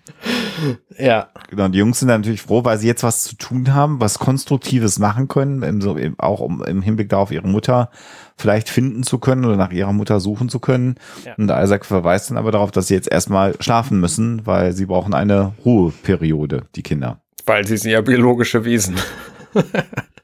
Und dann gibt's diese sehr schöne Szene, wo dann eben von oben herab Tai gefilmt wird, der sagt, aber was ist, wenn noch mehr Monster kommen? das ist schon auch sehr niedlich und dann sehen wir aus der Sicht von, von Tai ähm, Isaac, also von unten gefilmt und der sagt dann, naja, das Risiko müssen wir eingehen, wenn wir deine Mutter finden wollen. Also das ist ja. irgendwie so ja. klassische Kinderfilm Optik und der Kleine, der halt so nach oben guckt mit dem Kopf im Nacken, das ist halt auch sehr, sehr auf niedlich getrimmt. Ja, ne, es ist auch einfach so, Kinder sind erstaunlich klein, wenn man denen so begegnet. Und wenn die direkt vor einem stehen, denn meine Kinder sind jetzt halt auch relativ kurz, die gucken dann einfach voll mit dem Kopf im Nacken zu mir hoch und ich muss halt auch mal voll mein, meine, mein Kind auf die Brust legen, um zu denen runterzugucken. Das ist einfach so, die sind einfach klein. Das wird hier sehr schön visualisiert, glaube ich, in der Szene nochmal, wie es denn so ist, Ja, wenn ein Kind direkt vor einem steht, im Grunde genommen. genau. Ja, so, Szenenwechsel. Wir sehen jetzt Claire auf einer äh, schäbigen Tra Trage in einem schäbigen Raum liegend. Und das ist so der Anfang von dieser ganzen Szene, die ich überhaupt nicht verstanden habe. Was will denn hier der, der Punk mit Mhm. ihr? Also, Ja, ähm, das, das begreife ich einfach nicht. Naja, der, der, also der, der glaubt halt, dass er ihr was Gutes tut, ne? Also das meine ich schon, dass er das äh, tatsächlich ähm, wirklich denkt, dass sie halt sicher ist, weil er es nicht anders kennt, als dass er sich da in seinem, äh, in seiner Behausung vor den anderen Leuten, die da durchgedreht sind und draußen rumlaufen, irgendwie verstecken Ja. kann, muss. Also vielleicht zur Erklärung, weil sie ist hier eingesperrt in einem Raum, der hat irgendwie ein, ein Metall an der Wand, was wahrscheinlich vor einem Fenster ist. Das wissen wir zu diesem Zeitpunkt noch nicht. Das macht sie dann später frei und klettert da raus. Und äh, auf der anderen Seite ist eine Tür. Und da kommt dann rein, Alexander, du wirst dich sicher erinnern, wir haben da vor ungefähr einem Jahr drüber gesprochen, der Alien Bounty Hunter. Brian Schauspieler. Thompson, So ist es. nämlich der Punk aus dem Anfang von Terminator. Genau, der dann Ach. hinterher für viele, insbesondere uns, große Bekanntheit erlangt hat als der Alien Bounty Hunter Genau. in der Serie Akte X. Ich finde, ich finde aber generell auch so der ganze Look von dem, von dieser Behausung und so und er auch, also nicht jetzt, weil er da mitgespielt hat, aber ich finde, das hat so einen Anflug von, von Akte X durchaus. Da gibt's doch auch diese eine Folge mit dieser furchtbaren Familie, die alle auch so inzestuös unterwegs sind und so. Naja, naja. Oh, naja es finde, wirkt halt, so es wirkt halt komplett abgerockt alles, aber im Grunde genommen ist es sehr, sehr dicht an unserer Lebensrealität im Grunde genommen dran. Das könnte halt auch irgendeine Wohnung, ein Haus in irgendeinem der Krisengebiete unserer Erde sein. Ähm, jetzt ist die Tür natürlich mit so einem schrägen Winkel und es hat keine, keine äh, rein rechteckige Tür, wie wir sie kennen. Das ist eine Variation. Ich glaube übrigens, dass, es, dass dieses Haus, zumindest da, wo Claire später rausklettert, wo man das, diesen, diesen Balkon sieht, dass das tatsächlich irgendwo existieren muss. Könnte Mhm, sein. ja. Ich habe das jetzt nicht nachge nachvoll nachvollzogen, aber dafür ist es mir ein bisschen zu elaboriert, als dass es einfach irgendwie für diesen, für diesen Zweck so ein, so ein Papp, Pappset ist. Man weiß es nicht. Ja, aber es, ist, es holt einen halt schon ab, weil man sich irgendwie auch ein Ja, bisschen. seine, seine Klamotten halt auch, ne? Ja, genau. So, so eine Re Regenparker im Grunde genommen. Genau, und er beantwortet aber im Grunde genommen nicht ihre Fragen, weil sie natürlich sagt, wo sind wir? Und sie hat halt auch Angst vor ihm. Ja, zu Und- Recht auch. Sie ist ja eingesperrt. Mhm. Genau, genau. Und sie sagt ja, ich habe Kinder, das war ein Abschuss und er sagt nur, du bist in Sicherheit und ich will rausgehen und er hindert sie daran. Ja. Äh, und du hast schon recht, seine Motivation wird in der ganzen Serie nicht ganz deutlich. Also die Langzeitmotivation, dass er sie jetzt erstmal natürlich schützen will vor der Welt da draußen, ist klar. Er tut ihr ja jetzt aktuell auch noch nichts. Aber was ist die langfristige? Also ich, ich, ich, also ich glaube schon, dass der Charakter so angelegt ist, ähm, dass er sich anders verhält als die anderen Leute äh, um ihn herum. Also er scheint den Durchblick zu haben, ähm, wie es zu dieser Situation gekommen ist. Er hat sich vorbereitet. Also er sagt ja dann auch ein bisschen später ähm, irgendwie äh, Food is scarce. Ähm, also es gibt nur wenig zu essen. Also man muss was essen, wenn man was kriegt. Also er scheint sich irgendwie äh, Nahrung beschaffen zu können, nicht so wie die anderen, das werden wir ja dann noch erfahren, ähm, wie die anderen das so machen. Ähm, und insofern sticht er da schon äh, unter seinen Leuten äh, her hervor. Äh, und ich glaube schon, dass er ihr einfach helfen will. Äh, er glaubt halt nur, sie sieht das genauso wie er, weil er sich nicht vorstellen kann, dass sie wirklich äh, weg will. Also er will sich da drin verstecken und nur rauskommen, wenn es unbedingt notwendig ist. Ähm, und dass sie halt äh, weg will in diese böse Außenwelt, das kann er nicht nachvollziehen. Also er meint, sie ist dann sicher, wenn sie für immer und ewig da in diesem Ding bleibt. Aber das ist ja so unwahrscheinlich, weil er sie ja einsperrt. Wenn er sich das nicht vorstellen kann, dass sie weg will, dann müsste er sie nicht einsperren. Das ist doch, also da, da Ja. funktioniert ja irgendwie diese Darstellung nicht so richtig. Abgesehen davon wirkt er auf mich wie so ein Prepper, der Ja, einfach ja. Glück hat, dass das, was er vorausgesehen hat, tatsächlich eingetroffen hat. Während alle anderen Prepper Das- quasi mit ja. einem Keller voll Gerümpel irgendwie alt und werden und sterben, hat er dann tatsächlich einfach das Glück, dass er das Zeug irgendwann braucht. Ähm, ja, wobei er, wie gesagt, also nicht nur Prepper ist, sondern auch ähm, halt jemand, der, der irgendwie durchblickt äh, durch die ganze äh, ja, Geschichte seines Planeten und irgendwie was passiert ist und warum und keine Ahnung. Also ich glaube schon, dass er da irgendwie eine Sonderstellung hat. Aber vielleicht ist es so eine grundsätzliche, äh, die haben ja, die scheinen ja in so einem grundsätzlichen Überlebenskampf zu sein. Also jeder ist dem anderen misstrauisch und jede Ressource ist unglaublich viel wert. Mhm. Und vielleicht ist es tatsächlich so, dass er äh, sie eben einsperrt, weil er sieht, dass sie anders ist, dass sie vielleicht irgendwo auch abgestürzt ist. Man wissen, wir wissen ja auch gar nicht, ob die wissen, dass es Aliens gibt auf dem Planeten. So das ist halt auch gar nicht geklärt. Äh, aber er, er will, also ich glaube nicht, dass er sie ähm, ihr schaden will Mhm. direkt. Also das, er, ich glaube nicht, dass es eine Intention ist, dass er sie Nee, als Sklaven halten will oder so, sondern eher so ein, so ein, er ist, diese Welt ist so angelegt, dass du jedem anderen Individuum gegenüber misstrauisch sein musst, um Mhm. überleben zu können. Und in, in, in diesem Kontext ist er quasi aber hilfsbereit.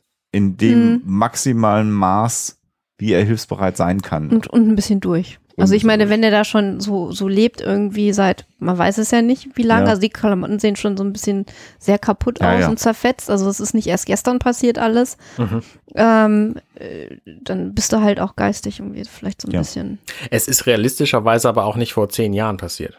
Weil nö. so viele Menschen kann es da gar nicht leben, dass die durch Kannibalismus dann immer noch existieren. Hm.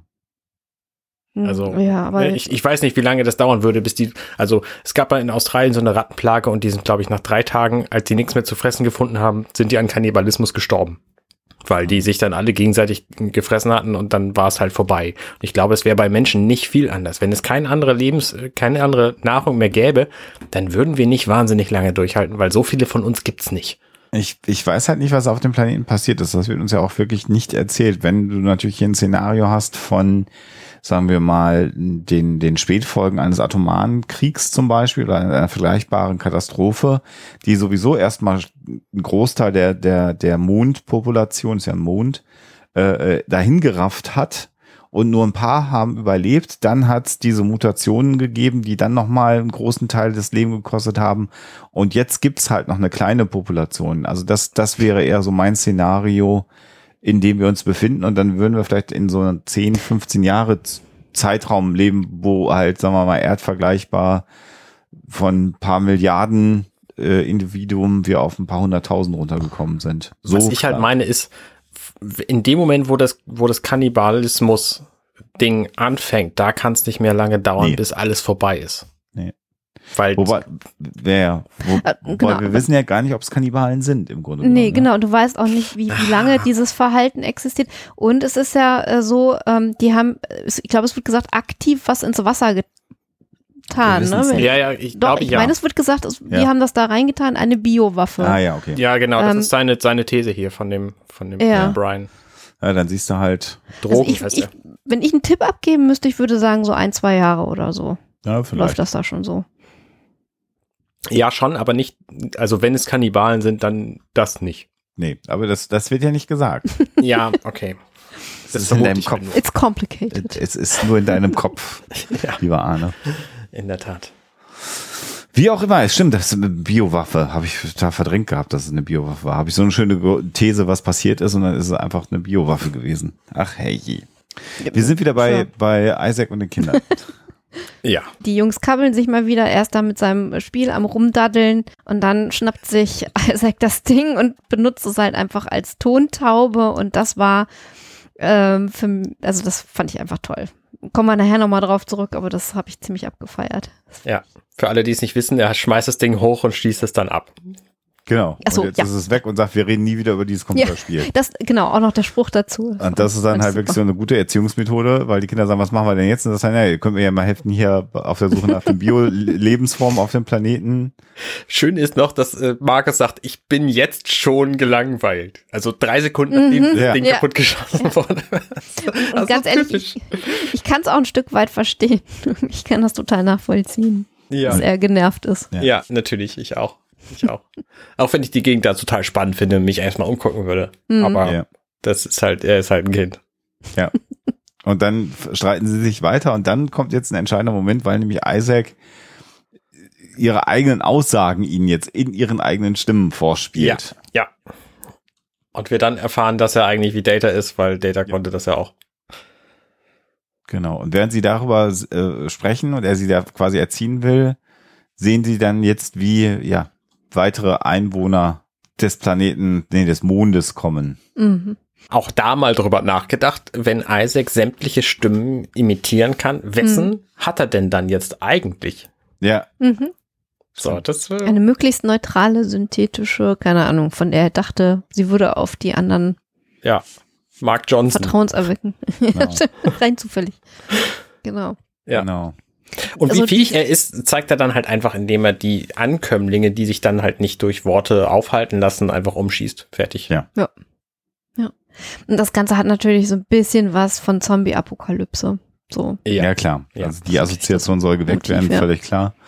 Und dieser, also sie sagen auch, gib uns die Kinder. Also es ist, es ist ja auch ein sehr spookiges Szenario. Also Mhm. wir wissen natürlich nicht, was sie mit den Kindern machen wollen. Vielleicht sollen die doch in den Kochtopf kommen.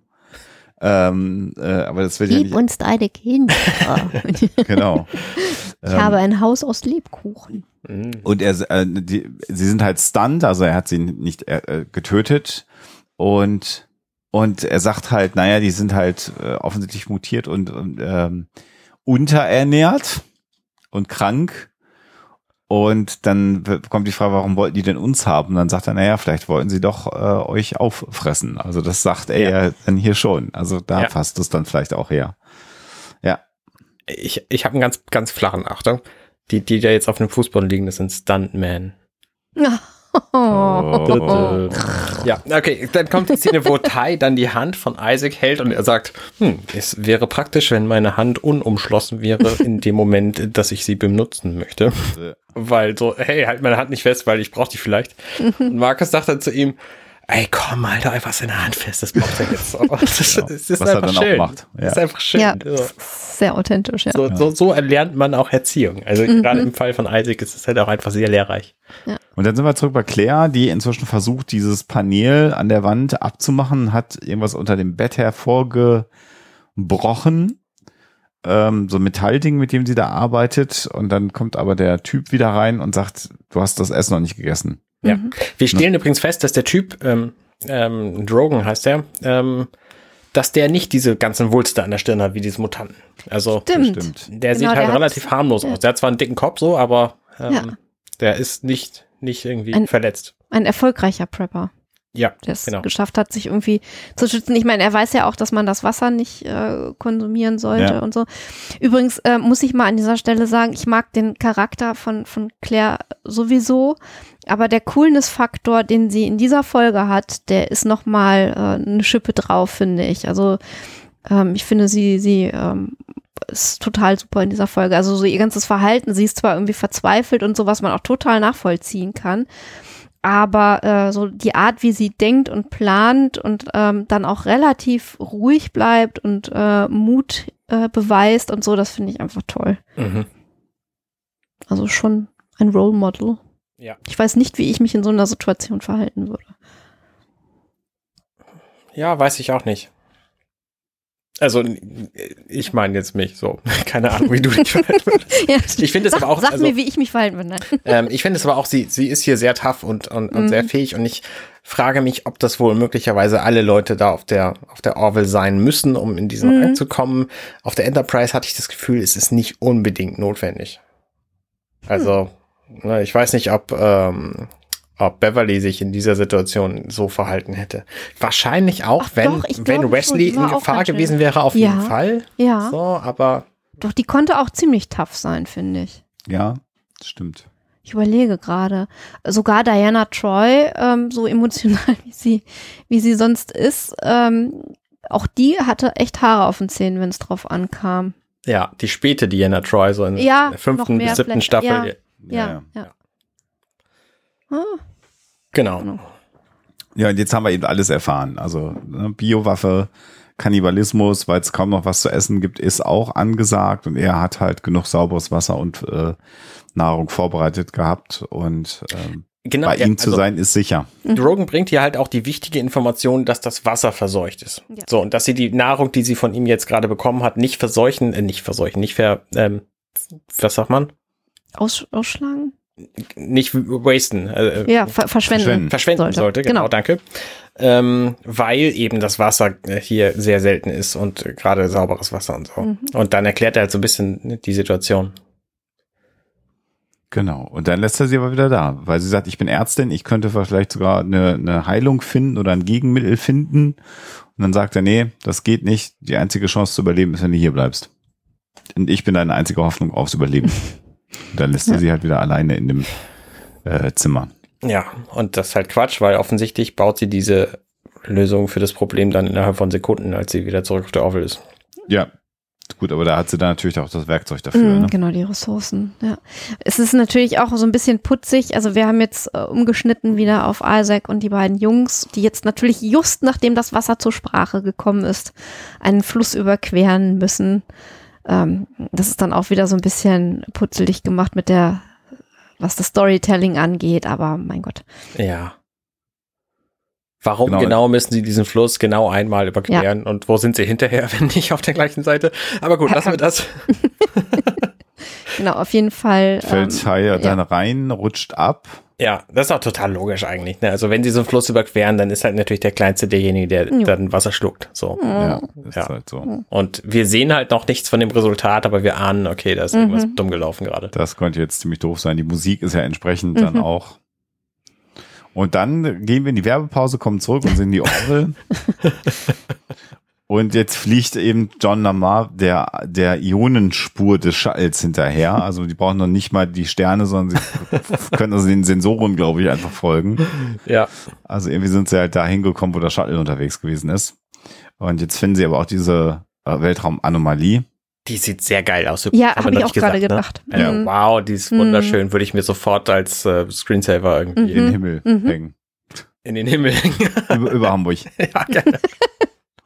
Stell dir mal vor, das, das hätte was. Das wäre echt cool. Ich weiß gar nicht, jetzt kommt dieser Gag mit dem Glory Hole. Ich weiß gar nicht, wie haben sie das denn übersetzt? Äh, weiß ich auch nicht. Ja, Es also gibt das ist so ein, Gag mit dem Glory Hole. Wenn ihr nicht wisst, was das heißt, gut. genau. Ich würde, Ja. ich würde auch nicht empfehlen, das zu googeln, wenn ihr nicht wisst, was es ist.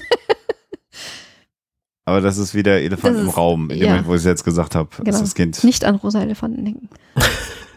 Lieber rosa Elefanten googeln. Genau, viel besser.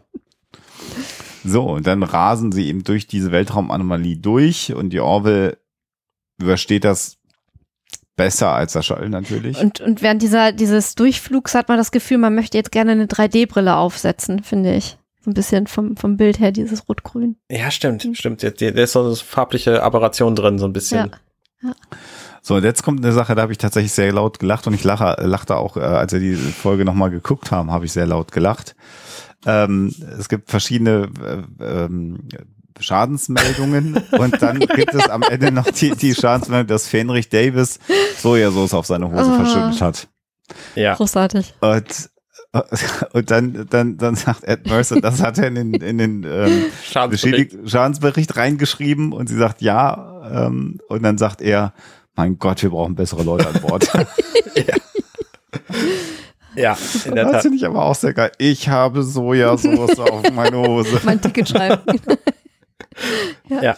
Sehr geil. Ähm, kurzen Moment vorher sehen wir, was ich sehr, sehr schön finde. Ähm, dieser Blick auf die, auf die Frontscheibe der Orville, ähm, wo sie durch diese, durch diese Anomalie fliegen. Und da sehen wir, dass der Aufbau von diesen Steuergeräten und der, der Sitzposition und so im Grunde genauso ist wie dem winzigen Shuttle, was da vorhin abgestürzt ist. Also da ist schon auch eine Konsistenz in dieser Welt zu finden, wie die Steuerungen von den Unionsschiffen zu, zu, zu machen sind. Das finde ich sehr angenehm hier. Also es sind sehr, sehr viele Sachen, die einfach zusammenpassen. Ja. Ja, die haben sich Gedanken Mhm. offensichtlich über ihre Raumschiffe gemacht. Ja, es ist, ist nicht verkehrt. Man sollte es nicht glauben, genau. So, und jetzt stellen sie fest, dass sie halt weit weg sind. Sie haben natürlich jetzt nicht die Space-Karten, dass sie gar nicht wissen tatsächlich, wo sie sind. Das Navigational Array ist auch nicht da. Und jetzt stellen sie, überlegen sie, naja, wir sind beschädigt worden, der Shuttle hat das bestimmt nicht so gut überstanden. Jetzt müssen wir halt suchen äh, und fliegen zum nächsten Sternensystem. Und das hat leider 72 Monde. Ja. Genau. Und jetzt wird halt festgelegt, okay, wir müssen die halt alle durchsuchen. Damit haben wir dann rausgefunden, dass es halt lange dauern wird. Wie wir das so wissen von den, von den Enterprise-Geschichten, ist es natürlich so, jeder Mond hat genau eine Landestelle, wo jemand landen könnte. Ja. So, Ja, deswegen wird das, wird das wahrscheinlich dann auch nicht so lange dauern, die durch, zu durchsuchen. Ja. Oder fliegen sie, beamen sie kurz runter, ach nee, es geht hier nicht. Und dann äh, sehen wir das halt sofort. Wobei natürlich die Sensoren auch relativ Mhm. gut sind, der Raumschiffe. Das muss man ja schon sagen. Ja, das stimmt natürlich. So, und dann sind wir wieder auf dem Planeten und sehen jetzt eben Isaac und die beiden Jungs am Lagerfeuer. Und Marcus äh, philosophiert jetzt eben darüber, dass er einer der letzten Sätze zu seiner Mutter war, you suck, also du warst, du bist doof. Ähm, und darüber macht er sich jetzt halt Gedanken, wenn, wenn das das Letzte wäre, was er seiner Mutter gesagt hat, das belastet ihn halt. Aber das, ist- das ist wirklich so ein, so ein ähm, sehr, sehr ähm, oft auftauchendes, aber auch sehr, sehr authentisches und gut nachzuvollziehendes Motiv, finde ich. Ja. Das, das macht einfach Sinn. Und ich finde ähm, übrigens auch, das haben wir gar nicht so erwähnt, am Anfang dieser Dialog äh, zwischen den Jungs und Isaac, wo ähm, er sagt irgendwie, ähm, also ich habe festgestellt, ihr mögt eure Mutter überhaupt nicht. Äh, und dann äh, fragen sie irgendwie, ja, wie, wie kommst du auf sowas? Ja, weil ihr doch ständig nur schlecht über sie äh, sprecht und ihr nicht äh, zuhört oder nicht auf sie hört und so. Das, das, den finde Stimmen das ja, macht, ne? ja, das, Genau. das finde ich, finde ich übrigens auch ähm, so als, also den, den Kindern mal zu spiegeln, wie das so auf dem Außenstehenden wirkt, was sie da machen, finde ich großartig. Ja. Äh, einfach um ihnen mal wirklich so die Augen zu öffnen und mal so einen Perspektivwechsel äh, anzuregen. Wobei wir natürlich nicht erfahren, ob das hier wirklich was bringt. Mhm, das stimmt. das stimmt. Das habe nur ich mir so gedacht, dass das Ja. ganz toll ist. Ja, das stimmt, das sehe ich, sehe ich genauso, würde ich auch, äh, also wenn du uns mal besuchen kommst. ähm, was wir dann aber sehr, sehr deutlich gemacht erfahren, ist, dass Isaac offensichtlich feuerbeständig ist. So, weil Ja. dann legt er nicht nur irgendwie was ins Feuer und Ty sieht es, sondern er sagt vorher, ich werde jetzt meine Hand ins Feuer strecken und es wird mir nicht wehtun. Dann streckt er seine Hand ins Feuer und hinterher sagt er dann, ich habe meine Hand. Nein, so schlimm ist es nicht, aber es ist schon extrem plakativ. So, also Ja. das finde ich so ein bisschen voll ins Gesicht. Aber natürlich in, im Grunde genommen für die Kinder, also in der Story ganz nett, weil sie natürlich sagen, oh, das wäre, ist ja total toll, wenn man keine, keine Schmerzen empfinden kann. Das kann man ja auf verschiedenen Ebenen interpretieren, natürlich. Ja, Ähm, hier kommt so ein bisschen das Trauma dann doch Ja, da, mal durch Ja. der Kinder an Ja. der Stelle. ja. Und So, und direkt dann- später dann, also direkt danach dann natürlich auch in dem Moment, wo, ja, also Mom hat uns immer irgendwie eine gute Nachgeschichte Ja. erzählt. Und dann erzählt er eine gute Nachgeschichte. Ich werde mein Bestes tun. Also pass auf. Erstmal legt ihr euch in eine waagerechte Position. Ja, äh, wie, wie, wie hatte das nochmal formuliert? In der horizontal position und Ja. was? Please, please adjust your bodies to a hor horizontal bearing, glaube ich. Ja, genau, Im Original. genau. Das finde ich einfach großartig. Ja. Und dann kommt was? Und dann sagt er, legt euch hin. Ja. Und dann erzählt er die Geschichte, wie sie auf diesem Planeten Bruch gelandet sind. Und hier hat überhaupt kein Happy End und kein, ist kein, kein, also es ist einfach eine schlechte Geschichte. So, was, was auch ist ein schönes Widerspiegeln von dem ist, was wir natürlich in Wirklichkeit gesehen haben als Zuschauer, weil wenn die Geschichte jetzt endet, dann ist sie einfach schlecht. Ja, So, ja. so deswegen ja. geht sie zum Glück noch weiter und deswegen ist sie dann am Ende durchaus sehr gut, aber äh, ja, das, das man kann einfach nicht eine Geschichte erzählen und in der Mitte aufhören. Das funktioniert nicht. Genau. Und dann wünscht sich, äh, wünschen die Kinder sich eine Geschichte und er findet sie dann in seiner Datenbank. Und dann kommt eine richtige gute Nachtgeschichte. Und Ty wünscht sich aber, dass er die in der Stimme seiner Mutter äh, vorliest. Und, das, Markus findet es creepy. Mhm, ich auch. Ja. Und wa- was da auch noch so zum Tragen kommt, ähm, also ich habe zwar keine eigenen Kinder, aber ich habe zumindest einen kleinen Neffen und eine kleine Nichte und dem kleinen Neffen habe ich auch schon mal gute Nachtgeschichten erzählt oder vorgelesen. Du kannst Kinder da aber auch in so einer Situation nicht äh, veräppeln äh, oder äh, irgendwie huschi-fuschi machen und dir keine Mühe geben, das merken die halt alles sofort. Ne? Also da, das muss schon dann aber auch richtig äh, sein äh, und äh, mit vollem Einsatz erfolgen, weil äh, es sonst einfach nicht funktioniert und dann wird dir das auch sofort äh, als Feedback vor den Latz geknallt, wenn es nicht funktioniert. Ja, ja. So ist es. Kinder mal eben Recht. Huschi-Huschi ins Bett bringen, ist halt schwierig.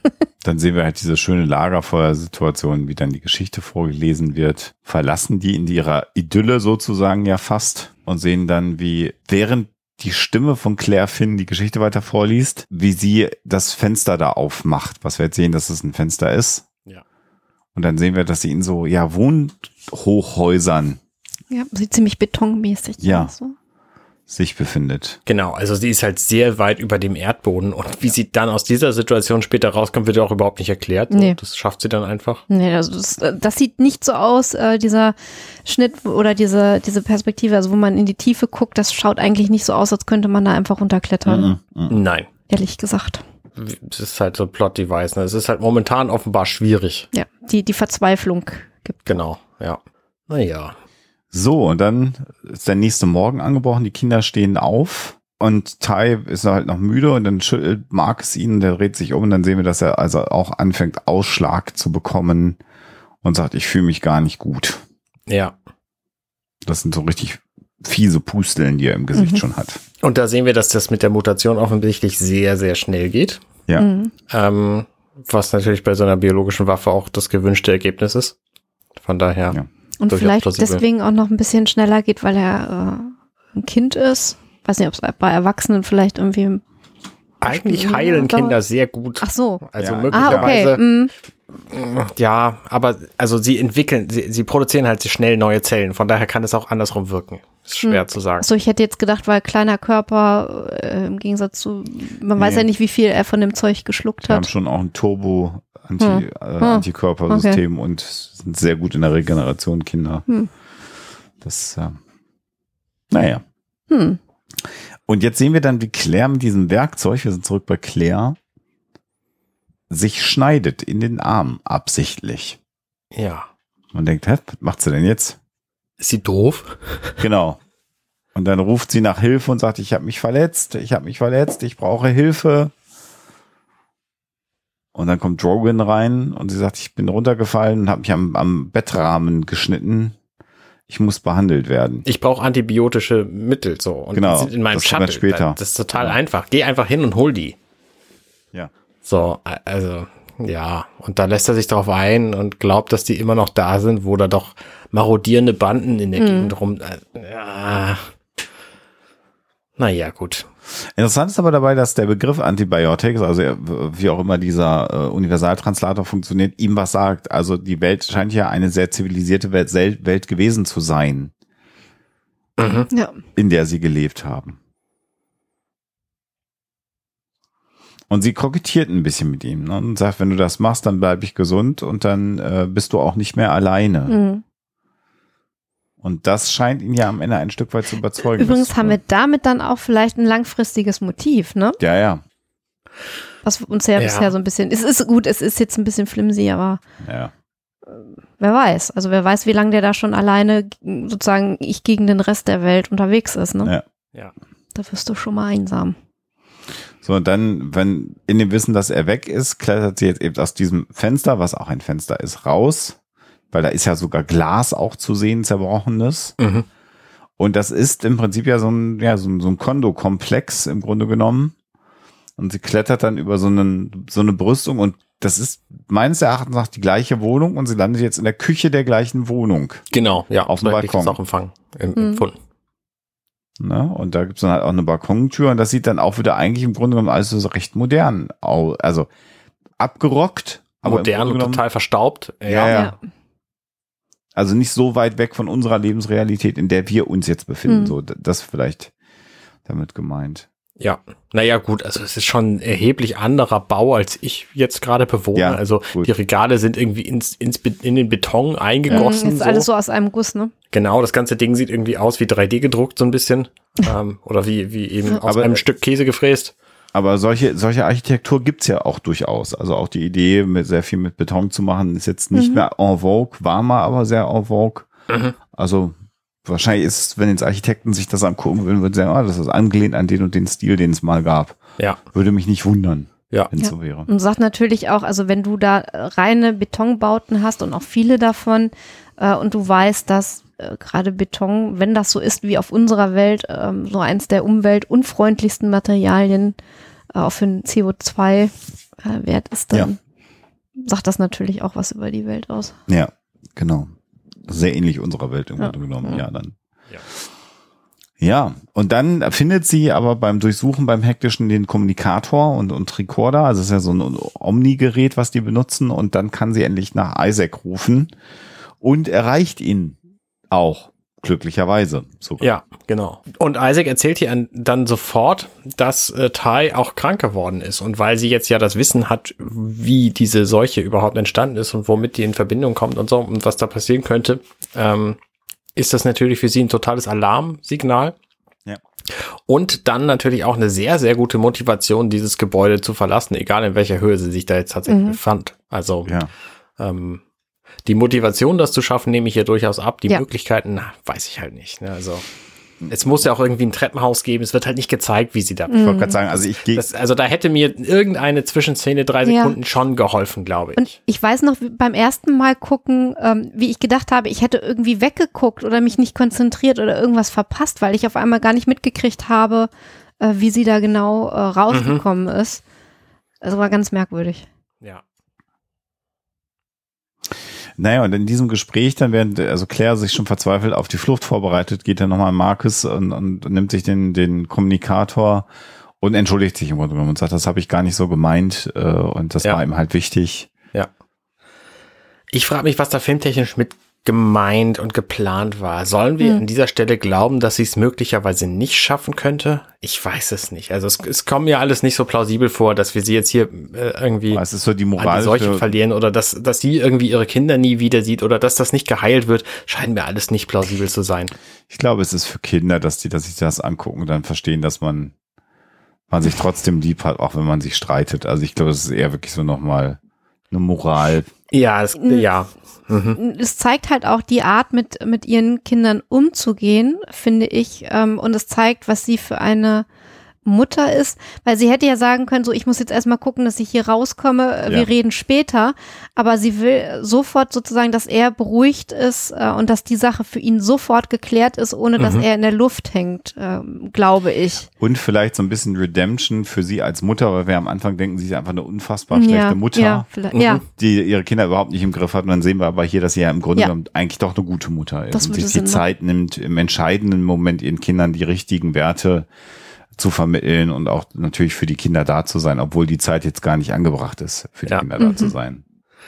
Genau, und Drogen ist halt auch gerade nicht zu Hause, deswegen hat sie auch Zeit, sich da überall umzugucken und dann findet sie eine Hose Messer. oder so Mhm. und dann findet sie in dieser Hose ein Objekt, das sie offensichtlich noch nie in ihrem Leben jemals zuvor gesehen hat, so wie sie das Okay. anstarrt und es ist halt Ja. so ein Messer mit einer Säge auf der Rückseite und ich Ja. denke, ja komm, es ist halt ein Messer. Na gut, es ist aber jetzt eine wirklich zu verwendende Waffe, die sie hat. Schon, aber sie guckt es halt an, als sei das was aus völlig Weltfremdes.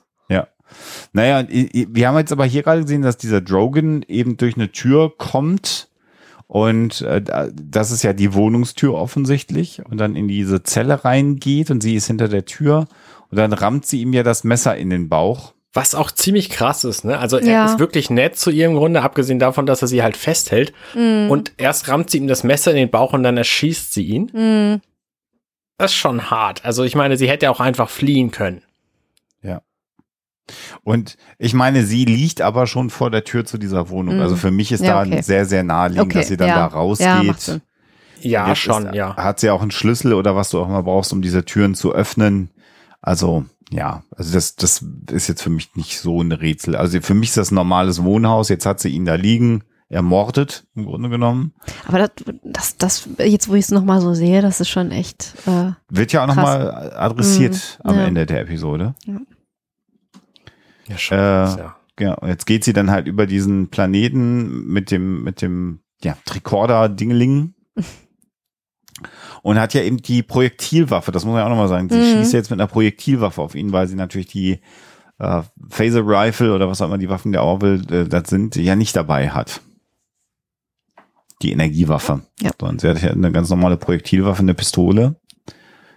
Und geht Richtung ihrer Kinder und dann trifft sie eben auf weitere Individuen oder auf ein weiteres Individuum, das boah, die sehen auch echt spooky aussieht. aus. Ja, ja. Mhm. Und den schießt sie halt dann auch über den Haufen. Ja. Und was ich, also, die, das ist tatsächlich eine Szene, die mich sehr überrascht hat. Da steht halt dieses, dieser eine Typ, so, der sieht so ein bisschen aus wie eine Mischung aus, aus, ähm, 2012er Klingone und, ähm, Ja. und Cardassianer, so, mit diesen, diesen Stirnwulsten. Und dann erschießt sie den und man, man glaubt, sie hat es jetzt geschafft.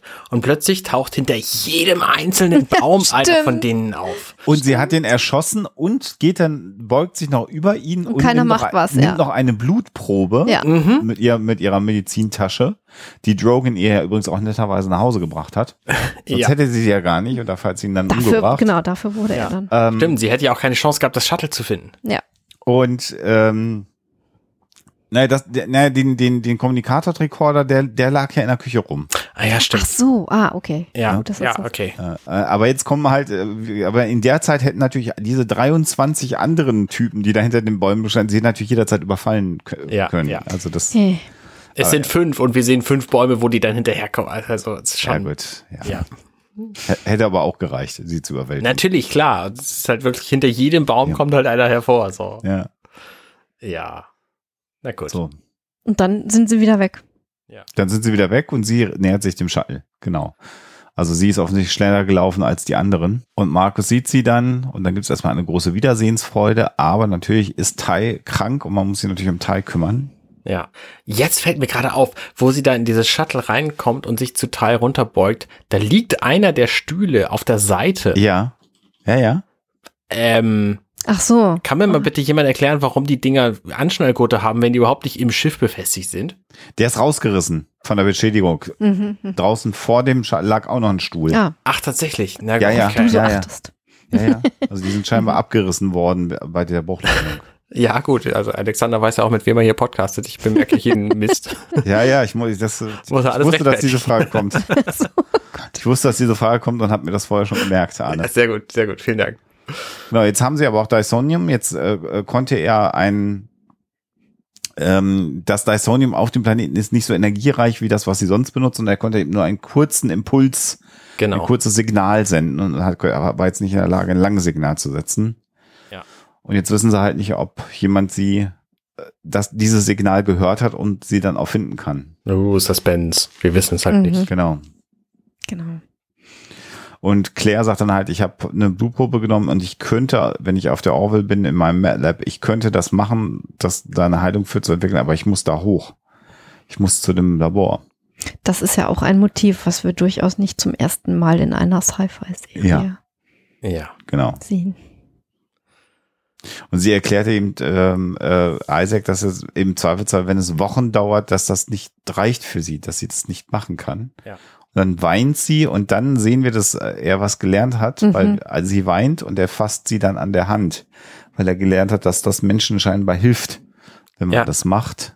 Und sie guckt Das ihn an wie ein Auto so ein bisschen. Ja, Ja, aber sie Ja, guckt ihn an und er guckt zurück, aber man meint fast Emotionen in diesen zwei Lampen lesen zu können, die er da das im Kopf wollen wir hat. Menschen gerne, ne? Ne? Also wir, Das ist auch so schön. Man glaubt tatsächlich, also wir Zuschauer glauben tatsächlich, wir sehen Emotionen in diesem, in diesem Kopf, der immer gleich aussieht. Und Ja. wir sehen ihn drei Genau. Sekunden lang und wir glauben, okay, er spricht mir jetzt irgendwie Zustimmung aus und, und Ja. Mitgefühl und so. Und das ist einfach genau dasselbe wie sonst auch.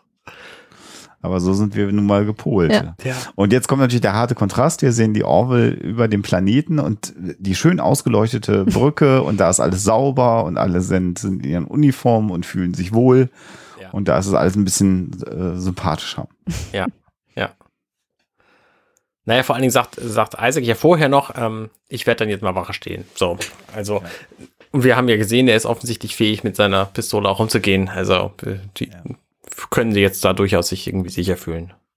Und äh, sie- dann empfangen sie eben dieses eine kleine Signal und sind dann halt unschlüssig, ob sie das sind oder nicht. Und da ist ganz spannend, dass Ed Mercer sofort sagt, komm, setz den Kurs. Also er lässt da keinen Zweifel dran, wenn es da einen Blip gibt, äh, dann sind sie das. Findest du?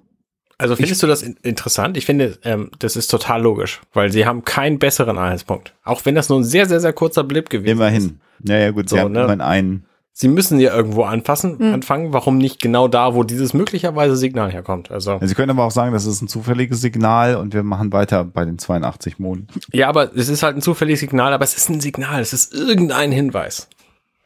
Also, ja, klar nehmen Sie den. Und dann entdecken sie natürlich auch die Trümmer und entdecken drei Lebensformen menschlicher Natur und eine künstliche Lebensform. Ja, und 400.000 Mutanten drumherum. Genau. Ja. Und zwei, naja, zwei, zwei Dutzend, 24 andere Lebensformen. Ja. Und sie machen halt einen Shuttle fertig, um runterzukommen. Da ärgert man sich natürlich, dass sie auf der Orville nicht beamen können. Das würde alles viel, viel einfacher machen. Richtig. Und der Kleine kriegt jetzt halt immer schwieriger Luft, weil offensichtlich die, Sp- die Luftröhre sich auch zusetzt oder der Rachen sich zu schwillt von diesen komischen Pusteln. Also die Krankheit oder das Und- Biogift schreitet fort. Und was auch schwillt, ist die Musik, die nämlich so, Ja. so horrormäßig anschwillt, äh, kurz bevor dann nämlich diese 24 Mutanten auf Isaac zustürmen. Ja. Und aus irgendeinem Grund, ich bin mir selber nicht so sicher, warum, schafft er das dann nicht, die alle in Schach zu halten und braucht dann später noch die Hilfe von Marcus. So, ähm, wenn es wirklich nur diese 24 sind, die, die hätte er auch alleine hingekriegt. Das sieht So. irgendwie mehr nach, nach mehr aus, ne? Ja, ja, ich habe jetzt auch nicht mitgezählt, äh, aber ja. Aber auch wenn es mehr sind, ich meine, er hat eine Waffe, er ist einfach ein Roboter. Also äh, wenn, wenn wenn eine Maschine schießt, dann ist, macht ihr das erheblich schneller, als wenn ich das tue. Und den zielt dann auch besser. Also Genau. ja. Naja, und dann will Claire halt rausgehen und dann sagt halt Markus, nein, das mache ich. Und da ist so ein bisschen der Heldenmoment Ja. Von Markus. Und dann sehen wir aber, dass er halt nicht gut schießt. Seine ersten Schüsse gehen daneben und dann sagt Klar, logisch. Isaac, konzentrier dich und mach's in Ruhe. Und dann fängt er an, dann fängt er aber auch an zu treffen. Ja. Das, das ist natürlich ein sehr netter Moment hier. Also, Ja, ne, dass ja. er einfach dann merkt, okay, ich, ich kann was, ich kann das, ich, ich, äh, es hilft, wenn ich, wenn ich höre. So, das ist auch schon ein wichtiger Impuls. Ja, Ja. Wobei, wobei man jetzt natürlich ähm, sich auch drüber streiten könnte, ob es äh, was Großartiges ist für einen, Ja, für einen. Zwölfjährigen. Ja, ja, gut, sie stunnen, aber genau. Also sie töten ja scheinbar Ja. nicht, sondern es sind äh, Stun-Schüsse. Also insofern. Das ist ja und er verteidigt Vorteil. seine Familie. Aber das, ne? Genau. das ist ja auch Ja. nicht, genau, das ist ja nicht das, also es geht ja nicht darum, irgendwie diese anderen Leute Ja. irgendwie aufzuhalten oder zu erschießen, so, sondern es geht um das Gefühl, Macht zu haben und wirklich helfen zu können. Mhm. Nee, wer, wer weiß, wie oft er das sonst hatte. Kinder haben normalerweise eher das Gefühl, ohnmächtig zu sein im, im Ganzen so. Und er kann an dieser Stelle einfach wirklich was bewirken. Und das ist natürlich großartig Mhm. für seinen Charakter. Ja. Also haben am Ende alle was gelernt. Naja. Nur dieser nette Mensch, der ihr helfen Jetzt müssen wir, wollte. Moment, lass uns, lass uns gerade noch die Szene zu Ende beschreiben, weil dann, äh, als es wirklich richtig viele Mutanten dann plötzlich werden oder, oder äh, Menschen auf dem Planeten, äh, gibt's dann nochmal Feuerwerk vom Himmel herunter mit großen Waffen und dann sehen wir, dass ein Shuttle kommt von der Orville. Deus Ex Machina. Und, genau, die Deus Ex Machina und dann werden sie halt gerettet. Ja. Ach ja, schön. Genau, dann sehen wir die Orville, wie sie davon fliegt oder an, an uns vorbeifliegt und wir sehen auf der Krankenstation, dass Tai äh, ja deutlich besser aussieht. Der. Ausschlag ist weg, genau. Es dauert noch ein paar Tage, bis er komplett gesund ist. Und sie stellen dann fest, dass das alles okay ist und ähm, Kelly Sie sagt, sagt, aber dann, äh, realistischerweise noch, dass er noch für eine ganze Weile ähm, Albträume haben ja, wird. sagt Also, sie. Und das kann halt in so einer Situation dann auch einfach mal ein Leben lang sein. Ich weiß nicht Jo, genau. also So, meine ich ja. aber auch. Also das, ich kann mir nicht vorstellen, dass das ohne Spuren bleibt. Ist jedenfalls sehr ungewöhnlich für so ein Kind, sowas zu erleben, glaube ich. Mhm. Ja, na klar. Und Kelly sagt dann, naja, wenn du genug hast äh, von der von der Cure, dann werde ich ähm, das weitergeben an, an, an das äh, Hauptquartier und eventuell können wir den Leuten auf dem Mond helfen, wenn die Menschen auf dem Mond das wollen. Und das ist so ein bisschen so ein ja, äh, Starfleet-Moment oder halt äh, Federation of Planet-Moment. Wie heißt sie denn überhaupt? Ist Wer? die Federation? Union, die Union. Union, die Union, ja, natürlich. Mhm. Da war jetzt gerade, Die Onion. Die, genau. Und dann gibt es auch Ja. so einen sehr schönen Moment, Ja. äh, wo sie dann einfach den, den Wunsch von, äh, von Ed ausschlägt, einfach hier direkt diesen Bericht zu kriegen. So. Ähm, und dann erstmal zu Isaac geht und sagt, naja, also ich wollte dir nur sagen, Ty wird wieder gesund und er vermisst dich. Und ähm, Isaac sagt dann, ah, das ist doch total schön. Ja, Äh, wobei, lass uns da noch ganz kurz einen kleinen Moment drüber reden, weil das, das macht's ja, also was sie, was sie ja getan hat, also das ist ja genau das, sie hat äh, den im Grunde genommen ja getötet, weil sie als Mutter sofort zu ihrem Kind gehen wollte und keinen Kompromiss mehr eingehen wollte, aber sie ist natürlich auch Ärztin. Also das ist ja, sie hat ja auch gegen ihren Berufsethos und auch Berufseid verstoßen. Mhm. Also das ist schon auch ein Bruch und das erklärt natürlich auch, warum sie das äh, dem Captain nicht mit nicht mitteilen will und das ist etwas, mit dem sie jetzt ja leben muss, erstmal. Also irgendwann muss ja wahrscheinlich auch einen Bericht schreiben, aber sie hat ja als Ärztin im Grunde genommen komplett dem zuwider gehandelt, wie sie sich eigentlich verhalten sollte, nämlich Leben zu Ja. schützen. Ja. Aber das ist ja dann offensichtlich auch egal, weil jetzt ist sie ja wieder glücklich und ihr Kind ist gesund.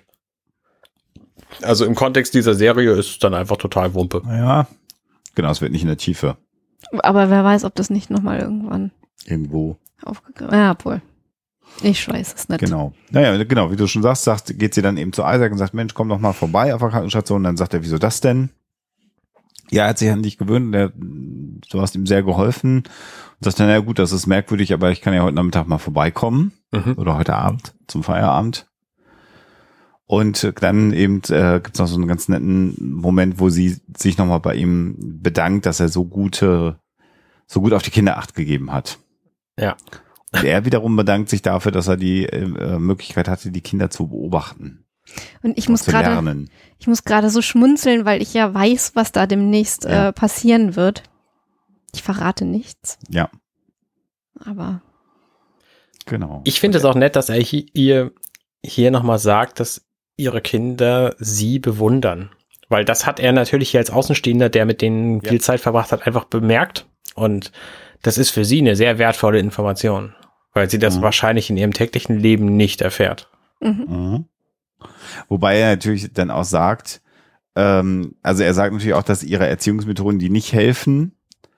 Ähm, und er hat natürlich einen eigenen Approach gehabt, den er dann entwickelt hat. Und dazu hat er auch die Methoden benommen, die bei ihr nicht helfen, was sie ja nicht so geil findet. Und dann sagt er, deine Kinder sind im Grunde genommen unausstehlich und stressig und streiten sich und gehören nicht. Und dann endet der Satz aber mit, ich mag sie eigentlich ziemlich gerne. ja, das ist total niedlich. Und das, Ja, der Dialog ist toll. Genau, und dann quittiert sie es äh, mit Welcome to the Family. Also das ist wirklich ein ganz schöner Dialog. Ja. Und wir bleiben dann eben auf dem, auf dem Roboter, der dann am Ende da an dem Antrieb der Orville wieder an die Konsole geht Mhm. Und weiterarbeitet. Und er sieht aus, als würde er darüber nachdenken und sich freuen. So, und man Ja, sieht genau. einfach nichts Ich daran. habe ihn lächeln sehen. ich auch. Beweis mir das Gegenteil. Genau, Abspann, Feierabend. Sehr schön. Haben wir die Folge besprochen. Fast, Au. denn wir haben ja, Ja. noch unsere Top-Szene, Flop-Szene und das Fazit. Mhm. Genau. Alexa, wie immer möchte ich mit dir beginnen. Was Ja. ist denn äh, deine Top-Szene? Die Tontaube, die Tontaube. Die Tontaube. Ich finde es so herrlich. Ich habe mich so scheckig gelacht.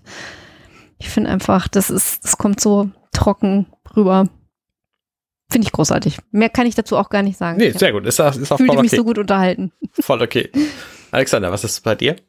Ich finde die auch gut, die Szene. Jetzt muss ich ja mal idealerweise was anderes sagen. Mir hat einfach die Szene äh, sehr gut gefallen, weil das einfach so vollkommen out of place ist, diese Barry Manilow-Szene.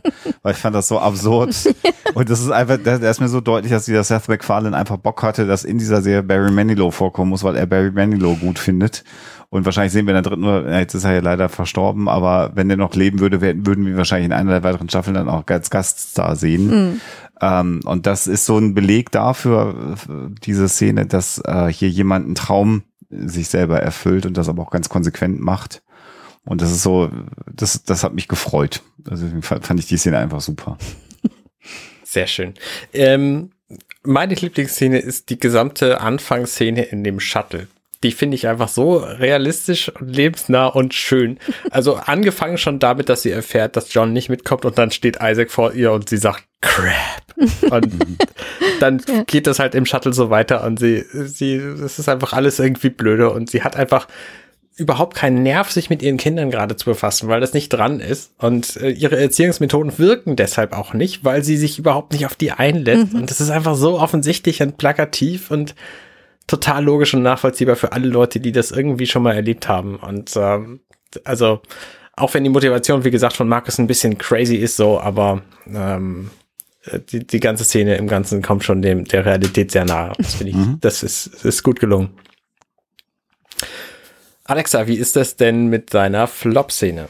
Ähm, ja, also ich, äh, das ist immer so. Ich finde die Folgen immer äh, im Ganzen großartig und es sind trotzdem immer doch dann einige dabei, die ich ein bisschen krumpelig finde und ich entscheide mich jetzt in diesem Augenblick spontan für die Szene am Ende, wo hinter den fünf Bäumen irgendwie fünf Mutanten hervorkommen, weil das auch so albern aussieht, wie die da alle simultan dahinter hervortreten, gewartet haben, bis die da irgendwie fertig war an, an diesem äh, äh, Lebewesen da irgendwie die, die Blutprobe zu nehmen und sie dann erst äh, mhm. überfallen wollen, dann aber auch beim nächsten Schnitt schon wieder weg sind. Also mhm. das macht irgendwie überhaupt keinen Sinn. Okay. Alexander? Bei mir, ja, bei mir wäre es die Sequenz eben, wie sie, wie sie die Flucht angeht und eben diesen mhm. Trojan einfach tötet, weil mhm. das passt. Hm, das passt nicht Das ist Serie, für den ne? Charakter nicht gut, das passt für mhm, die Serie ja. nicht gut. Das ist die verzweifelte Mutter. Ich verstehe mhm. das Narrativ, was sich dahinter verbirgt, aber ich würde erwarten, dass ein Union Officer anders sich behelfen würde und äh, insbesondere die, die, die Chefmedizinerin, die maximal ausgebildet ist in allen Bereichen, seit vielen, vielen Jahren ja als Ärztin ist und sich dieses neue Raumschiff hier ausgesucht hat, weil sie neue Herausforderungen gesucht hat, dass sie im Grunde genommen äh, zu, auf Mord zurückgreift, um sich aus dieser Situation zu beheben. Das und dann auch, brutal, ne? Also Ziemlich Messer brutal. in Bauch, weil Bauchwunden sind echt ist ja eh schon übelst, vorbei. Ähm, ja. Und dann nochmal erschießen, also boah, ja. Ja, das ist bei mir tatsächlich exakt genau das gleiche. Also, ne, es sind viele Plotholes drin, die ich nicht ganz wahrnehme, so als, als korrekt und richtig und sinnvoll, so wie, in, wie entkommt sie aus diesem Hochhaus. Und äh, so, wir haben das alles besprochen gehabt. Aber diese Szene, also um in der, in der Geschichte zu bleiben, finde ich einfach auch diese Szene, wo sie einfach kaltblütig den erschießt, mhm. obwohl es andere Methoden gegeben hätte. Ich meine, sie hätte einfach eine halbe Minute früher aus diesem aus dieser Wohnung verschwinden können und das wäre fun hätte funktioniert so. Mhm. Ähm, mhm. Das das passt für mich innerhalb der Welt nicht zusammen. Nee. So, das ist das ist einfach sehr eigenartig. Vor allen Dingen vor allen Dingen, weil sie ja vorher noch so furchtbar viel Wert drauf legen, dass die anderen nur gestunt werden, ne? Ja, genau. Oh, das ist irgendwie es, es wirkt wie, wie eine Sequenz aus einer ganz anderen äh, Serie und nicht aus The Orville. Mhm. Ja, genau, genau. Merkwürdig. Okay, ja. Alexa, wie ist ja, denn dein Fazit. Fazit insgesamt zu der Folge? Ich fühlte mich super unterhalten. Ich fühle mich mit den Charakteren wahnsinnig wohl. Ich finde das Zusammenspiel super, weil es auch wirklich äh, über weite Strecken einfach super authentisch ist und sympathisch. Ähm, und ähm, ich fühle mich auf der Orville auch so zu Hause. Also es ist so eine, das war wirklich eine Wohlfühlfolge mit ein bisschen Gruselfaktor. So, wenn ich es umschreiben müsste. Mhm. Ähm, die paar Schwächen, die es gibt, die haben wir jetzt äh, lang und breit besprochen. Aber insgesamt finde ich die Dialoge super. Gerade auch nochmal den am Ende äh, finde ich einfach total klasse. Ähm, den Dialog. Ähm, und ich, ich, ist, ich mag die einfach total gerne, die, die Folge. Okay. Alexander? Geht mir genauso. Ich finde, das war eine sehr gute Folge. Es war eine Folge, die sehr auf die Charaktere mhm. abgestellt hat. Wir sind jetzt so in der Phase, wo wir Charaktere besser kennenlernen, ähm, das war jetzt so, so die Claire Finn-Folge, die wir jetzt diesmal hatten. Äh, viel von Isaac haben wir erfahren. Das wird ja, zieht sich ja auch noch in, weit in die zweite Staffel auch nochmal rein mit, mit Isaac im Grunde genommen. Jetzt spoil doch nicht immer. Ich kann das ja zumindest mal andeuten, dass da was kommt. Das ist jetzt, das ist so schön. Es gibt ja eine zweite Staffel, das wissen ja alle. Das, das weiß doch keiner, dass es eine zweite Staffel gibt, Mensch. Und ähm, äh, was mir hier in dieser äh, Folge auch aufgefallen ist, sehr explizit aufgefallen ist, dass es nahezu das erste Mal, wo keine dummen Witze mehr drin sind. Ist mir mhm. sehr, sehr intensiv aufgefallen. Es gibt diesen Sojasauce. Ja, nur ja, das Glory Hole. Glory Hole und Sojasauce, ja. ich wollte gerade sagen, also das sind die beiden noch, aber es ist deutlich weniger. Also wenn wir das nochmal mit der Pilotfolge mhm. vergleichen oder auch zwischendrin, wo man immer noch einen dummen Witz bringen musste, es ist weniger geworden. Da muss ich aber auch zu sagen, wir sehen das Leben auf der Orville sehr wenig und wir sehen auch Ed sehr wenig. Okay, du meinst, das ist der Kern ja. des Ganzen. Okay, das kann ich so gelten lassen, aber wäre mir hier aufgefallen, dass wir ein bisschen ein bisschen insgesamt äh, natürlich auch wegen dieses Horrorszenarios natürlich mhm. ernster sind. Ähm, was ja nicht heißt, dass die Gags nicht nicht nicht nicht witzig sind. Also das Glory Hall Ding ist halt drüber. Äh, das ist halt so, das ist der Seth MacFarlane Humor. Aber das mit der Sojasauce, da habe ich wirklich auch ja. beim ersten Mal gelacht, beim zweiten Mal gedacht, ich werde auch beim dritten Mal lachen, weil ich das einfach auch so geil finde. Also was schreibt man eigentlich in so ein Damage Report rein? Nicht nur, dass das jemand schreibt, sondern es ist auch quittiert mit, mit boah, wir brauchen echt bessere Leute hier. Also das ist äh, ist dann schön. Und insgesamt sonst ist das halt eine gute, gute, gute Sci-Fi-Episode, die allerdings, das muss man gestehen, nahezu genauso in allen möglichen anderen Franchises hätte genauso laufen Mhm. können. Also das ist so formelhaftes Sci-Fi, Episodenfernsehen, wie ich es aber mag. Also deswegen gucke ich das ja und Ja. deswegen hänge ich ja auf diesem äh, Format und auf dieser Art des, des Fernsehens drauf. Und innerhalb dieses Genres und innerhalb dieser, dieser, dieser Art, die Geschichte zu erzählen, war es einfach eine exzellente Folge, die super Spaß gemacht hat. Mit Ja. allen Schwächen, die wir Mhm. diskutiert haben. Ich stimme euch da tatsächlich in, in allen Punkten total zu. Mir hat die auch sehr gut gefallen. Das ist eine schöne abgeschlossene Folge und ich mag halt auch, dass wir in The Orville der Serie inzwischen so weit vorangeschritten sind, dass wir die Fo den Fokus einzelner Folgen auf einzelne Leute legen können. Ne? Mhm, wir haben hier ja. sehr deutlich Isaac, ihre Kinder, die wir bislang ja quasi gar nicht kannten, Mhm. und Claire zu sehen. Ähm, hab ich gerade Isaac und ihre, ne. Ähm, Und gerade diese Interaktion finde ich sehr spannend. Die gibt natürlich diesen Charakteren sehr, sehr viel Tiefe, auch wenn die Folge an sich wenig Tiefe hat. Und das gefällt mir sehr gut an dieser Geschichte. Ne? Wir, wir haben quasi diesen, diesen ganzen äh, Humor von Gordon und von, von John und so, dieses ganze Geplänkel und äh, so, das ist das alles egal, weil das haben wir ja schon gehabt. So, wir wissen, wer die sind. Ne? Wenn wir die sehen, wissen wir, erkennen wir die wieder. Wenn Und wir wir sie sehen, aber- fangen wir an zu lachen. wir ja. sind halt inzwischen so weit in der Serie vorangeschritten, dass wir auch wissen, ähm, okay, wenn Borges sagt, ja, okay, let's, let's go into the glory hole, so, dann, okay, dann, dann hat er es einfach nicht begriffen, so, was, was los Ja. ist. Ähm, und das, das nehmen wir dann einfach so hin. Und das finde ich halt sehr schön, dass wir inzwischen diese Charaktere einfach kennen. Ja. Und dass wir, Genau. dass wir uns das leisten können, die nicht alle dauerhaft irgendwie erklärt zu bekommen, sondern die einfach, einfach nehmen können. Das finde ich, das ist zum ersten Mal in dieser Folge so und das äh, gefällt mir sehr gut. Das hast du wahnsinnig schön auf den Punkt gebracht, als du gesagt hast, die Charaktere haben Tiefe, auch wenn es die Story nicht hat. Also besser kann man es gar nicht ausdrücken. Die Story ist, wie Alexander ja auch sagte, so ein bisschen ähm, formelhaft, aber äh, die Charaktere kommen halt super zur Geltung. Das ist so ein bisschen das, was du beschreibst mit den Charakteren, ist auch das, was du ja auch meinst mit heimisch auf der Orbit. Ja. Man, man kennt sich jetzt mit den Leuten Genau, auch aus. ja. Man ist warm geworden mit den Leuten. Ja, ja, Genau, es ja. passt. Charakteren, nicht Leuten. Aber ja. Genau. Und äh, damit sind wir für diese Folge dann auch durch. Ja, Äh, wir haben es ja knapp in, in einer Viertelstunde geschafft wieder.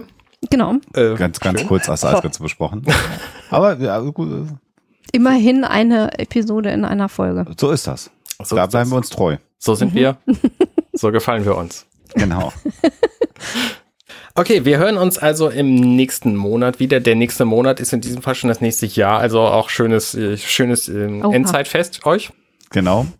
Ja, wir freuen uns drauf. Sa sag lieber Jahresendfest und nicht Endzeitfest. Das hat gerade 2020 irgendwie läuft Das habe ich aber die letzten Jahre auch schon gesagt. So. Ich sag immer Endzeitfest, weil da können sich irgendwie alle drauf einigen, dass es halt die Endzeit ist. Weil ne, wenn man irgendwelche christlichen Feste sagt, dann sagen hier irgendwelche Nicht-Christen hier doof und so. Und deswegen Endzeit, da können sich alle drauf einigen. Das finden alle gut. naja, du nicht. Fast alle. Ich freue mich Obwohl- auf jeden Fall auf ja. die nächste Episode, äh, wieder über Orwell zu sprechen. Und man hört ja, dass auch sogar gedreht wird, glaube ich, schon langsam. Also äh, die, die Signale Richtung dritte Staffel kommen ja wieder. Also ich freue Ja. mich. Wir haben noch Ja. ein bisschen länger was zu bereden. Mhm. Finde ich gut. Finde ich auch gut. Und das ist einfach eine wunderschöne Science-Fiction-Serie und ich freue mich, dass es sie gibt. Ja, Jawohl. definitiv. So, das war unser Schlusswort. Bis zum nächsten Mal. Ciao.